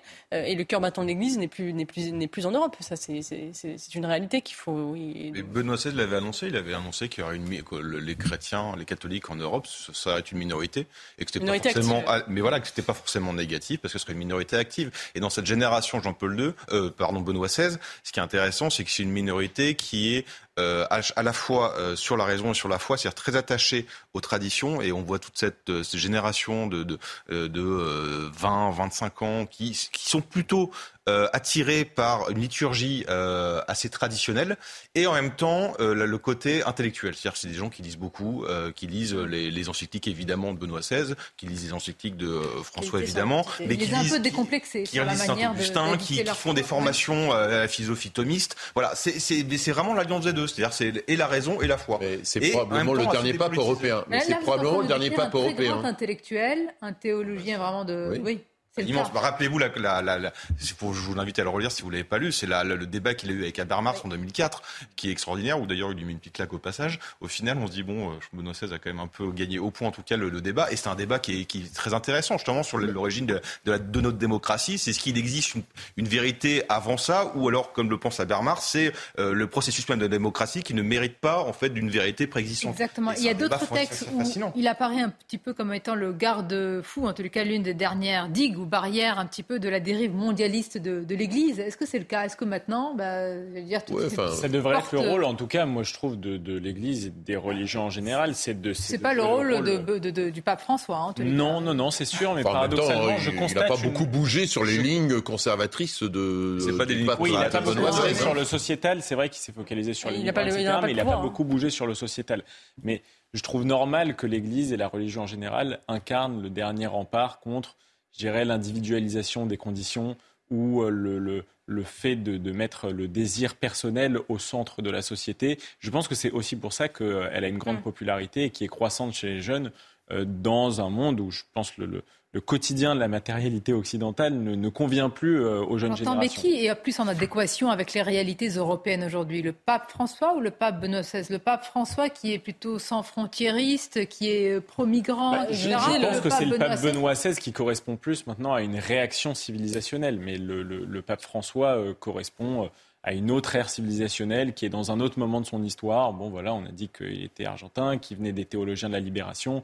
C'est une, c'est une autre histoire, c'est une autre vision de sa place dans le monde. Benoît XVI, d'ailleurs. Voilà. Mais ce qui, est, ce qui est certain, c'est que Benoît, XVI se, battait contre un fléau qui, à mon avis, est, encore devant nous. Qui, il appelait ça la, dictature du relativisme. Et je crois que c'est euh, c'est très important de, de, de, de, la, de le combattre. Aujourd'hui, on est dans un relativisme généralisé des valeurs, mais aussi des, des, des faits, même de la science, etc. Et, et, je pense que quand on n'a pas une forme de transcendance et de hiérarchie qui ordonne les choses, on bascule dans le relativisme. Euh, et, euh, et, Benoît XVI combattait ça, et je crois que c'est un combat euh, qui mérite d'être ravivé. Et, contre le relativisme, il a maintenu l'idée qu'une institution peut régler son pas sur une norme morale supérieure, disait-il. Je vais vous laisser poursuivre. Je voudrais juste qu'on écoute d'autres réactions qui nous parviennent, hein, puisqu'il y a beaucoup de monde en ce moment et ça va continuer ainsi jusqu'à mercredi soir. Écoutons ces, ces réactions à notre micro. C'était une chose émouvante, impressionnante de voir tous ces gens venus voir le pape avec dévotion. C'est une émotion indescriptible. J'étais devant le corps du pape, je ne réalisais pas qu'il était là, que c'était vraiment lui. C'était vraiment une personne très humble, très compétente, préparée, qui nous a appris à aller vers Dieu avec humilité et confiance. C'est impressionnant, c'est une petite personne, fragile, et il est rentré chez lui, je l'espère. Fois l'espérance Benoît XVI. Alors c'est frappant quand on écoute ces, réactions. Alors évidemment, ce sont des personnes qui, vont se recueillir, donc ils, euh, ils, parlent, de Benoît XVI avec euh, une forme de dévotion et de défense, mais il y a quand même une appétence pour la transcendance, pour le, pour le sacré. Est-ce que c'est spécifique euh, à l'Italie? Est-ce que c'est spécifique à ce, quand même, ce qui reste un grand pays catholique Moi, ce qui me frappe sur ces images, c'est l'exposition du corps. Euh, mort. En fait, ça n'existe pas en Occident aujourd'hui. C'est absolument une image absolument unique. C'est-à-dire que vous avez, je, pense que c'est la seule fois, enfin, qu'on vous montre à la télévision un corps. Euh, exposé en fait. Même pour la reine d'Angleterre elle était dans un cercueil. Il n'y a plus d'exposition du corps et en fait la mort euh, est complètement évacuée de notre société notre société moderne. Et donc il y a quelque chose de frappant et de profondément archaïque dans l'exposition de ce corps. Et c'est en voyant ces images mm. je suis frappée en fait parce que c'est un décalage complet par rapport à ce qu'on on vit euh, quotidiennement. Et, peut-être qu'il n'y a que l'Église qui peut encore, euh, encore se permettre cela parce que je ne sais pas quelle institution pourrait se permettre d'exposer le corps parce que dans notre société on a rejeté parce que l'Église considère que finalement il y a une, forme de, une forme de, enfin de la mort est un phénomène qui fait partie de, de, l'existence qui doit être accepté qui est une ouverture vers, vers un ailleurs et qui n'est pas fondamentalement une une fin absolument tragique qu'il faudrait évacuer et ne pas surtout pas voir. Et je dans les trois religions monothéistes. Hein. oui, mais dans d'autres religions, pour le coup, il faut couvrir au contraire euh, le mort euh, au moment, ah, quand même assez moment du sac. Il y a une, tradition dans, les, dans les deuils, dans le deuil catholique, euh, alors c'est un peu disparu, ça existe encore un peu dans le sud-ouest, si on veille le corps pendant trois jours. Et le corps est exposé. Alors, il n'y a plus que les bougies, il ne faut pas d'électricité. Euh, il y a un petit côté comme ça, traditionnel, qui, qui, est touchant. Euh, et on expose le corps pendant trois jours, et les gens viennent, de la famille ou les amis viennent euh, se recueillir auprès du, corps, qui est aux yeux de tout le monde. Mais pour revenir sur Benoît XVI, en fait, là, on se rend compte, en, se replongeant dans ces textes, c'est qu'il est, il est, complètement compris, le, en tout cas d'un point de vue européen, le, les, tiraillements qu'on avait. C'est quoi l'assemblage de la foi et de la raison? La raison permet de lutter contre les fondamentalismes et les fondamentalismes, on est touché aussi en Europe. Et la foi permet de lutter contre l'individualisme et ce qu'il appelait la critique de la modernité. Et ce qu'il disait, c'est en fait qu'il ne faut pas euh, chercher à comprendre pour croire, mais il faut croire pour comprendre. Et sans les deux, en, reléguant le divin à une sous-culture, on n'arrivera jamais à comprendre ça. Et dans sa critique de la modernité, et notamment des Lumières, ce qu'il reprochait, c'était qu'on avait, s'était débarrassé de nos critiques hellénistes, en fait, de Platon et d'Aristote. Et ça qui est, et en fait, on se retrouve avec, euh, ça, ça peut être une réponse, en fait, toute sa pensée, toute sa théologie peut être une réponse au problème contemporain qu'on a, qui est à chaque, qui est euh, d'un côté tiraillé entre l'individualisme primaire et en même temps un fondamentalisme hyper agressif. Peut-être, mais dans la réalité, c'est qu'on a eu une vague de déchristianisation euh, considérable. Euh, et effectivement, aujourd'hui, euh, l'Église, enfin, les chrétiens, les catholiques pratiquants sont une minorité active, effectivement, avec un certain type de renouveau, mais sont devenus une minorité. Alors qu'en fait, pendant longtemps, ce pays a été majoritairement. Et ce qui est incroyable, c'est suite à Vatican II, dès 64, il y a un effondrement de la pratique en 10 ans qui est considérable à partir du moment où le. pourquoi bah, En fait, bah, l'analyse, leur analyse, mais qui est intéressante, c'est aussi le, le, rapport à la liturgie et le fait que finalement on dise aux gens, bah, vous n'êtes pas obligés, vous n'êtes plus obligés d'aller à la messe pour ah vivre votre foi. Ah, et donc du coup, en euh, ce, ce carcan-là entre guillemets, euh, l'Église, en fait, euh, voilà, donc finalement d'un usage culturel. Qui était un des penseurs de Vatican II, Ratzinger. Oui. Et d'ailleurs, il a, il, a passé, il a passé euh, une partie de son, la fin de son pontificat essayer de, et c'était l'objet notamment de son motoproprio quand il voulait recréer l'unité, en permettant aux, fidèles, aux brebis, de pouvoir, s'ils le souhaitaient, imposer une, une liturgie avec l'ancien rite. Et même contre l'avis des évêques, c'était dans ce rôle-là, parce que lui, il avait pensé le concile comme une, obligation, parce que forcément, il y avait une modernité et qu'il fallait évoluer vers quelque chose. Parce que le problème, c'est qu'il y a le concile médiatique et le, le réel concile. Et le, le, concile médiatique a pris le pas sur le, concile écrit, et on a eu un concile dévoyé. Et lui, il a essayé de récupérer ça, parce qu'il faut jamais oublier que Ratzinger était un des penseurs du concile Oui, bien sûr, il a été... Vatican II a totalement dénaturé euh, l'Église catholique. Ça a été Mais non, pas complètement en euh, partie, à vous entendre. Hein. L'interprétation. Non, il y a l'interprétation dévoyée de Vatican Enfin, je ne sais pas si l'interprétation dévoyée, quand euh, il y a des changements euh, à la fois sur la liturgie, c'est pas, enfin, c'est pas euh, les médias, les médias qui sur la question Certains disent avec Vatican II, ils ont tourné le dos à, Dieu en réalité. Oui, non, mais, ça c'est sûr que c'est un choix. Oui, c'est un choix plus une religion a de contraintes et plus elle force à une fidélité dans le temps. Ça c'est sûr et certain. les, euh, les, religions qui résistent un petit peu sont des religions qui ont des rites très particuliers et qui ont aussi une forme de contrainte. On peut dire que le concile a pu accélérer, mais n'était pas à l'origine. Le concile était justement l'objectif, c'est de répondre à cette déchristianisation qui date d'avant. Pas du. On voit quand même, il y a un livre qui est sorti sur le, en 10 ans là, sur la déchristinisation, comment la France a cessé ah, chrétienne. En 10 ans, pardon Guillaume Cuchet. Voilà. En 10 ans, c'est après, moi je pensais pas que je pensais que les chiffres dataient d'après 68, 69, 70, début des années 70. En fait, dès 64, on voit un effondrement de la pratique à partir du moment où le carcan mais c'est le concile, c'est le carcan, euh, le concile. si le Vatican II dit. Ça, ça veut oh, dire qu'il préfère des églises vides. Non, ils préfèrent. Non, le choix qui est fait, c'est que euh, les gens doivent vivre leur foi et non pas euh, en à titre personnel et pas dans oui, un mais carcan. Il ne faut pas s'étonner que les, églises soient vides après. Ils sont désespérés. Oui, parce que finalement, le phénomène collectif a sauté. Et donc, euh, chacun. le mais justement, ce qui est intéressant avec Benoît XVI. Oui, il a essayé de revenir dessus après. Non, non, mais même sur, faut regarder son discours. Là, je parle encore une fois toujours sur ce, lien entre foi et raison.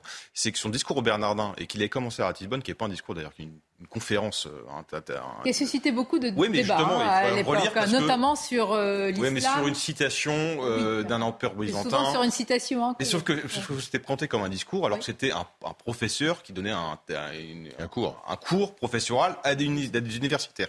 Mais ce qui est intéressant, Bernardin, c'est justement sur la communauté. Et c'est là où c'est intéressant, c'est que Benoît XVI, bon, je résume grossièrement parce que c'est compliqué, mais il explique que euh, le, on parle pas d'une écriture, mais des écritures, et que c'est le livre de la c'est la révélation par la parole et non la religion du livre, parce que ça doit s'interpréter euh, perpétuellement au sein d'une communauté. Et donc, sans communauté, en fait, vous n'avez pas d'église. Et le texte, le, vous avez les Écritures, Ancien Testament, Nouveau Testament, et qui doit être sans cesse revu sous le, relu avec une interprétation, mais qui est, qui doit s'exercer au sein d'une communauté qui est enracinée quelque part. Sinon, ça n'a pas de sens. Vous parlez d'enracinement. D'ailleurs, quelles que soient les religions, est-ce que euh, Benoît XVI, alors Pape François un peu moins, c'est encore, c'est finalement l'une des dernières figures justement de la transcendance, du sacré, de l'allégorie. Mais le pape, le pape François aussi. Simplement, il est dans une église mondialisée qui a un autre rapport au monde. Vous avez porté et encouragé Vatican II. Pardon, mais non mais d'accord, mais quand on est dans un rapport foi-raison, pour, pour reprendre le terme de, de, de, nos amis, je veux dire, ce raisonnement-là, cette logique-là de foi et de raison, c'est quelque chose de profondément européen quand vous allez dans d'autres pays dans le monde, y compris en Amérique latine, la question de la foi et de la raison n'existe pas de la même manière. La question de la raison. Oui, alors oui, mais on est en Europe, donc nous, on réagit avec nos, nos, lunettes européennes. De oui, on le regarde avec nos lunettes Par exemple, Michel Onfray vous dit que la civilisation de, l'allégorie a été euh, bah, justement euh, Vatican II l'a chassée, en train de, l'enterrer, en train de la mettre de côté. Mais, euh, Comme j'ai toujours, euh, le, dans, enfin moi je sais pas ce regard-là, mais en plus par ailleurs quand le lait est renversé, le lait est renversé, donc on va pas euh, on peut faire. Vous rien. Non, mais c'est pas ça. Il faut, faut regarder devant. C'est comment on construit devant. De toute façon, on va pas, euh, on va pas revenir euh, avant. on construit quoi? Certains disent que le pape François, l'Église, c'est une ONG, que les frontières, ça ne sert à rien, qu'il faut les ouvrir comme des. C'est une lecture européenne. Le, problème du pape François. Dans une Église. Je suis obligé de faire un débat avec tout le monde. Donc le problème du pape François. Non mais j'ai reçu. Attendez, Philippe. Laissez la parole aux autres. Je suis tout à fait d'accord. Soyez généreux. Mais je suis généreux. L'Église occupe une fonction euh, de plus en plus politique. Et moi qui regarde un peu ça de l'extérieur, je me demande parfois euh, comment tous les chrétiens peuvent se retrouver face à une Église qui se politise de plus en plus et qui prend des engagements. Euh, surtout quand elle fait l'éloge de plus en plus du mondialisme, de l'ouverture, il est sûr qu'une communauté et une religion, elle se construit aussi avec un certain degré de fermeture par rapport mmh. aux autres de cette religion. Alors après, je ne dis pas évidemment le judaïsme, l'islam et le christianisme n'ont pas le rapport à l'universel. Mais cet universel que Lévinas appelait euh, euh, universel extensif. Pas le rapport à l'universel, enfin tout est. Oui, bon, on va pas rentrer dans un débat trop philosophique. Il peut être parfois pénalisant pour une religion qui finit par se diluer, en effet. On va finir sur les images, justement. Regardez-les de cette. Euh, oui, cette appétence pour la transcendance, pour le sacré, pour une forme de, liturgie, voilà, avec ces personnes qui se pressent devant la dépouille de Benoît XVI, la foi et la raison, avec un excellent, euh, une excellente une du Figaro, quatre pages sur la vie, l'œuvre, le parcours, sans éluder aussi les, polémiques hum. euh, de la vie de Benoît XVI. Merci d'avoir participé à ce débat. C'est un plaisir de vous avoir autour de cette table. À bientôt À bientôt. Meilleurs vœux. Et bel après-midi à vous sur CNews. Bonne année à tous.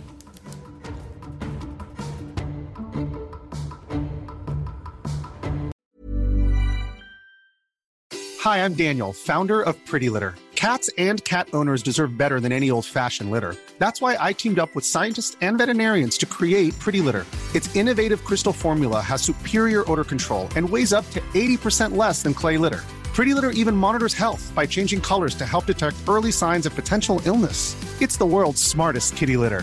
Go to prettylitter.com and use code ACAST for 20% off your first order and a free cat toy. Terms and conditions apply. See site for details.